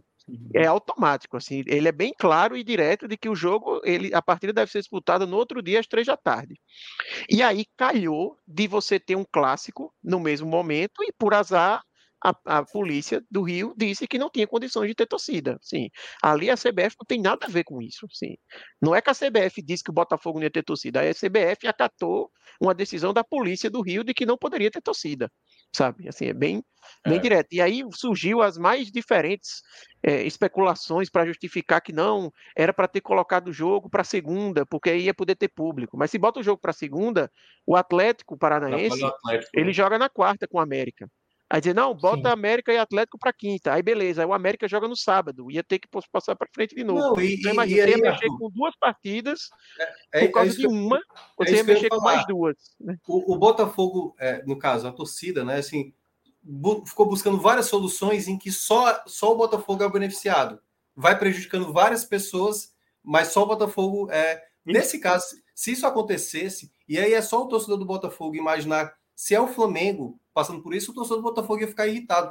E é bom lembrar, o Botafogo reclamou do período aí de, de um jogo, até o jogo contra o Flamengo, aquela derrota que foi. Eles reclamaram, porque teve o tempo curto. Aí agora tá forçando a barra para Era jogar. de quarta para sábado, né? Não era nem. Era de quarta pra sábado, entendeu? mundo. Então, assim, na prática, o Botafogo era só ter dito assim: olha, a gente quer jogar contra o reserva do Fortaleza. É isso, assume logo. Mas aí tentou fazer um malabarismo gigante aí para jogar a partida. E, e- ninguém olhou o lado do Atlético, por exemplo, sabe? É, Você via exato. toda hora a, a imprensa, a torcida falando do lado do Botafogo e tal, mas eu nem falei do problema de jogar esse jogo na segunda, que seria segurar o Atlético, que não tem nada a É, ver com o problema veio jogar a partida no Engenhão no sábado e ter que ficar, imagina a situação, até uma segunda-feira preso no Rio para jogar essa partida, sabe? Assim, sem nenhum sentido. Aí a outra ideia joga essa partida para uma data FIFA lá para frente. Imagina você seguir o campeonato não tem, não tem com um como. jogo lá que está suspenso 40 minutos da partida para jogar. Eu acho que isso Aí é regra é, não, essa, essa ideia foi a é, ideia é, mais louca que surgiu. Não, e tinha gente dizer que não tinha nenhum problema, e eu não vou nem falar da situação de você seguir o campeonato com a partida suspensa, aí depois você volta. Aí se um jogador se lesiona nesse meio, imagina a confusão que você tinha o jogador disponível. Teve jogador que mais. tomou amarelo no jogo do domingo. Se esse amarelo Exatamente. fica pendurado, conta ou não conta, entendeu? Cara, é, não, não existe. ou seja, ia ser um efeito de problemas. E por isso que o torcedor do Botafogo começou a usar essa narrativa, que é bom lembrar. Foi no estádio do Botafogo o problema. Exatamente. Não, não, foi, não foi o Atlético Paranaense, não foi o Fortaleza, não foi. O problema foi no estádio do Botafogo. O torcedor tem que ficar mais indignado é a condição que o, que o estádio permitiu. Tanto que quando voltou o, o jogo no dia seguinte, as cabines não estavam funcionando e tal. Teve, ainda estava com problema lá na. Não, o placar eletrônico tinha sido ativado no, é. no, domingo, né? Os caras é, se, não, se não fosse aí... possível, se por algum motivo não fosse possível realizar o jogo no domingo, na, na, na minha concepção era para ser WO, porque o Botafogo deu causa para a situação. É, exato. E, não, não deu condição. E, e, o adiamento para o dia seguinte automático, para mim, se fosse seguir o regulamento à risca, se não fosse possível realizar o jogo no domingo, era WO. Exatamente. E por mais que se diga assim, não, a culpa é da Light, etc., a responsabilidade das condições de ter o jogo é do clube mudante, é do Botafogo. É, Aí depois, se o problema veio da Light ou não, é o Botafogo se resolva com a Light. Mas para o Campeonato Brasileiro, quem tinha que disponibilizar é, ter a partida era o Botafogo, mas eu nem entrei nisso. Aí o pessoal disse: não, joga lá para a data FIFA. Aí eles agora reclamam de ter jogado para a data FIFA o jogo contra o Fortaleza, porque diz que vai ter convocado do Botafogo. Mas e o Atlético Paranaense não ia ter convocado, não?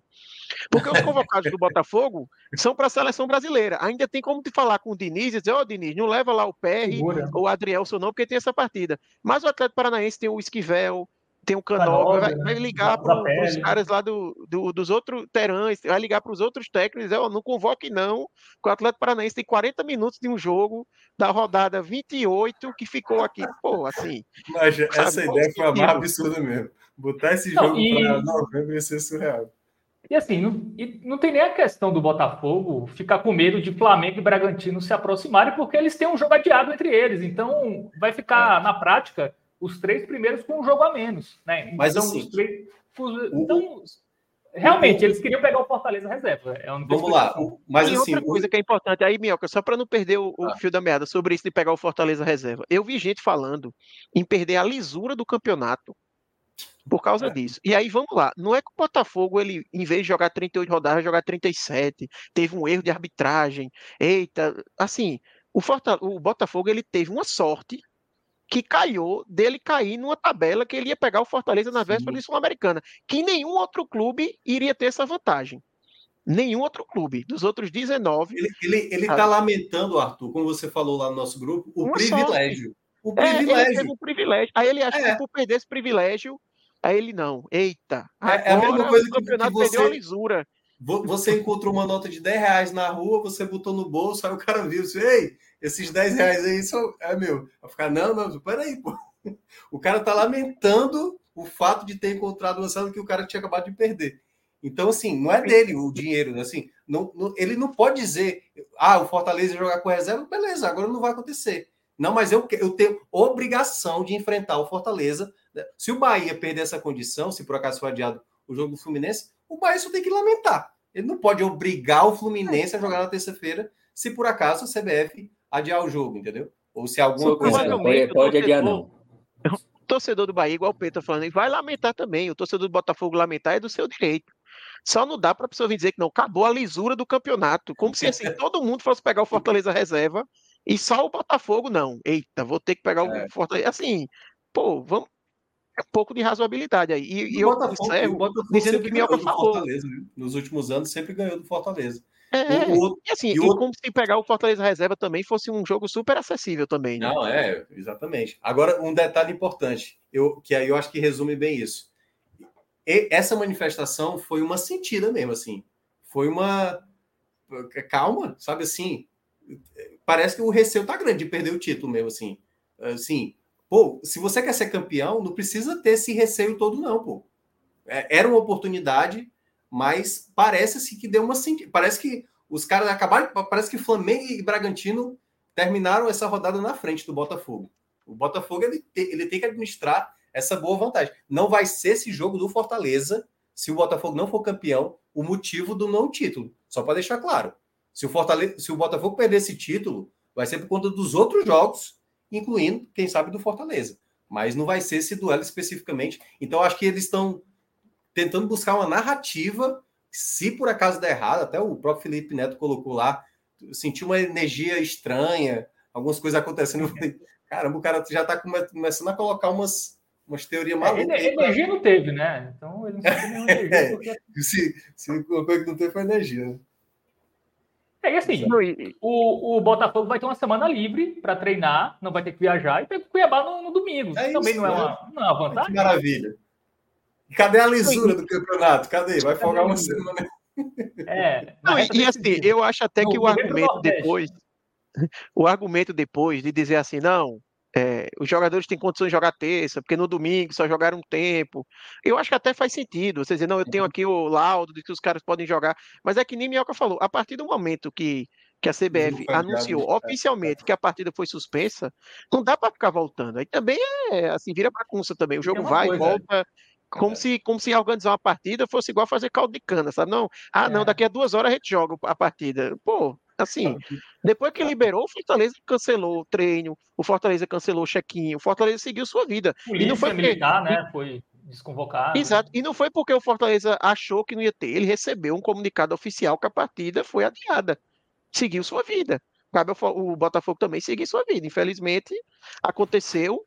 E não dá também para ele se fazer de injustiçado quando a responsabilidade no final do dia, que é o que a gente falou, foi dele se ele tivesse tido lá condições de jogo no sábado, nada disso teria acontecido. Eu vi, eu vi que teve um, um, um, cara que cobre o, o, Botafogo, jornalista, como se fosse o Gabriel Amaral do Botafogo, eu acho, uma coisa assim. Eu não sei, sei nem se ele tem canal.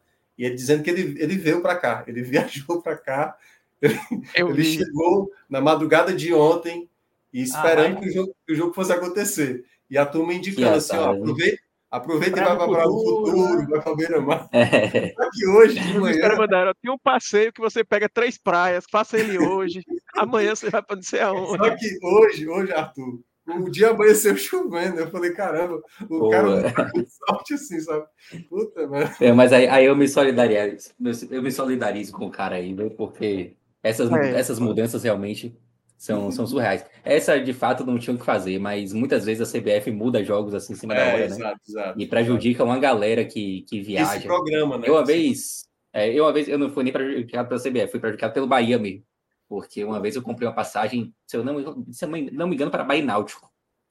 E poderia ser um jogo do acesso, mas aí o Bahia acabou perdendo uma sequência de jogos assim absurdas e já não tinha mais chance nenhuma contra o Náutico. Foi um ano bom esse aí, cancelando.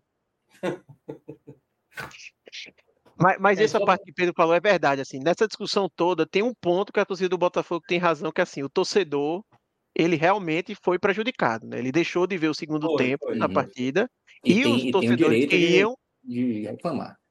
Exatamente. E os torcedores que iam para Fortaleza, ou que foram, realmente foram prejudicados. O cara ia viajar para ver o jogo foi prejudicado. Agora, entre entender que o torcedor realmente foi prejudicado por isso e dizer que o campeonato perdeu a lisura, porque assim, quando eu li isso, uhum. eu não acreditei no que eu estava vendo, sabe? É. Parecia não, máfia do O torcedor tem o direito de reclamar, é, judicialmente, inclusive, Sim. e cobrar do próprio Botafogo, tá? Foi quem, quem deu causa à situação. É, exatamente. O próprio estádio que não, não prejudicou o jogo, né? Os caras saíram para ver o jogo 9 horas da noite do sábado, né?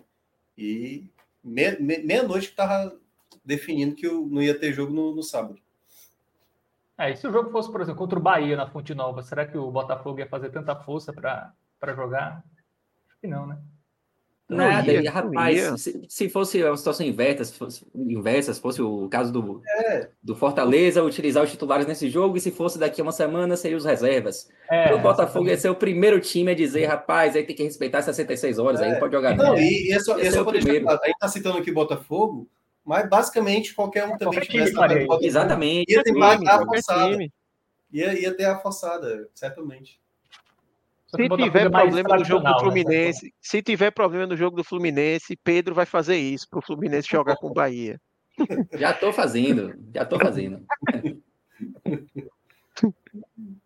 Bom, já palpitamos aqui né, na Bet Nacional, nossa duplinha aqui, Real Madrid e Napoli, vão vencer amanhã. Cara, tem um jogo que é Racing Boca. O, o Boca já meio desmobilizado, já. Vocês querem ir nesse ou é muito arriscado? Vamos deixar. Você pode estar mais expert no Argentina, eu estou bem por fora. Sim, Boca aí eu só é aposto em disputa de pênalti. Disputa de pênalti, se tiver, eu aposto no Boca. O resto. É, então vamos, vamos segurar, né? Tá, tá 1,96 o Racing. Dá pra. Tá bom, tá bom, né? O Racing tá. tá... 20, eu não tá tô querendo me palpitar aqui. Meus, meus palpites foram tão infelizes no fim de semana. Ah, bota 21 aí. Palpita o inverso, Pedro. O que, é que você acha que vai acontecer nesse jogo? A gente aposta no é. inverso. É, a situação tá assim mesmo, né? Porque tá agachando a sorte todinha no Bahia, rapaz. Acho bom. É, não, aí a assim. aposta assim. fica de lado, é. Prefiro que seja assim. Mas bota 21 aí no Racing. É, eu vi Boca e União, Santa Fé. Boca jogou mal, viu? É, nem sei se. Eu tava, tava 1 a 1 quando eu parei de ver, mas. Eu, por isso que eu tô meio confiante no Racing em casa. O Boca não vai querer ir para um clássico assim não vai querer entrar muito duro, né? Provavelmente deve poupar já alguém. É o penúltimo jogo, né? Porque eles só jogam agora, jogam domingo, sábado, né? Contra o Estudiantes e depois foca no Fluminense. Mas é isso. É, é eles jogam sábado. Vai passar então uma semana. Ah, é uma semana para o jogo, né? Ou não? É, uma, é. Vai duas, duas semanas, né? Não, é uma semana mesmo, né? É. No, é de sábado a 8, final da Libertadores, né? É. Ah, no feriado de finado, no meio do feriado. Ah, entendi. Isso, Boca Estudiantes. É. Sábado, 7 da noite. É isso, meus amigos. Vamos nessa. Lembrando a galera se cadastrar na Bet Nacional, utiliza o código, né? Podcast 45 então, todo mundo faz isso aí para ajudar o canal. Você que ainda não deu like, né? Final da live, ainda dá tempo, deixa o like. Se não se inscreveu, aproveita para se inscrever. E a programação aí, durante toda essa semana, com lives diretamente do Uruguai, com titulares absolutos aqui dessa live. É, Celso Shigami, Fred Figueiredo e Cássio Zirpoli estarão aí é, trazendo sorte ao Leão do PC que sábado será campeão da, da Sul-Americana. É isso, meus amigos. Alguém quer uma consideração amigo, final aí? Essa zicada agora foi pesada, viu? É, Rapaz. eu senti. A turma do Fortaleza acho que não ficou muito contente, não. Esse negócio vai ser campeão. Procura o Fábio lá no Twitter, viu? Meu é. amigo, pra que isso, rapaz? Não, mas, pensamento mas... positivo. Mas vamos ver, vai né? Dar certo, vai dar certo, vai, dar certo, vai dar certo. Vamos, vamos saber se é da linha de João de Andrade Neto ou não, aí o homem. Sabe, a gente descobre se ele é. Não, mas eu vou torcer de fato pro Fortaleza. Não, eu sei, é porque você cravou. Eu quero saber se você é bom de, de cravar. Ah, sim. Entendeu? Porque a gente tinha um ex-colega nosso que era o contrário. Lá ele, viu?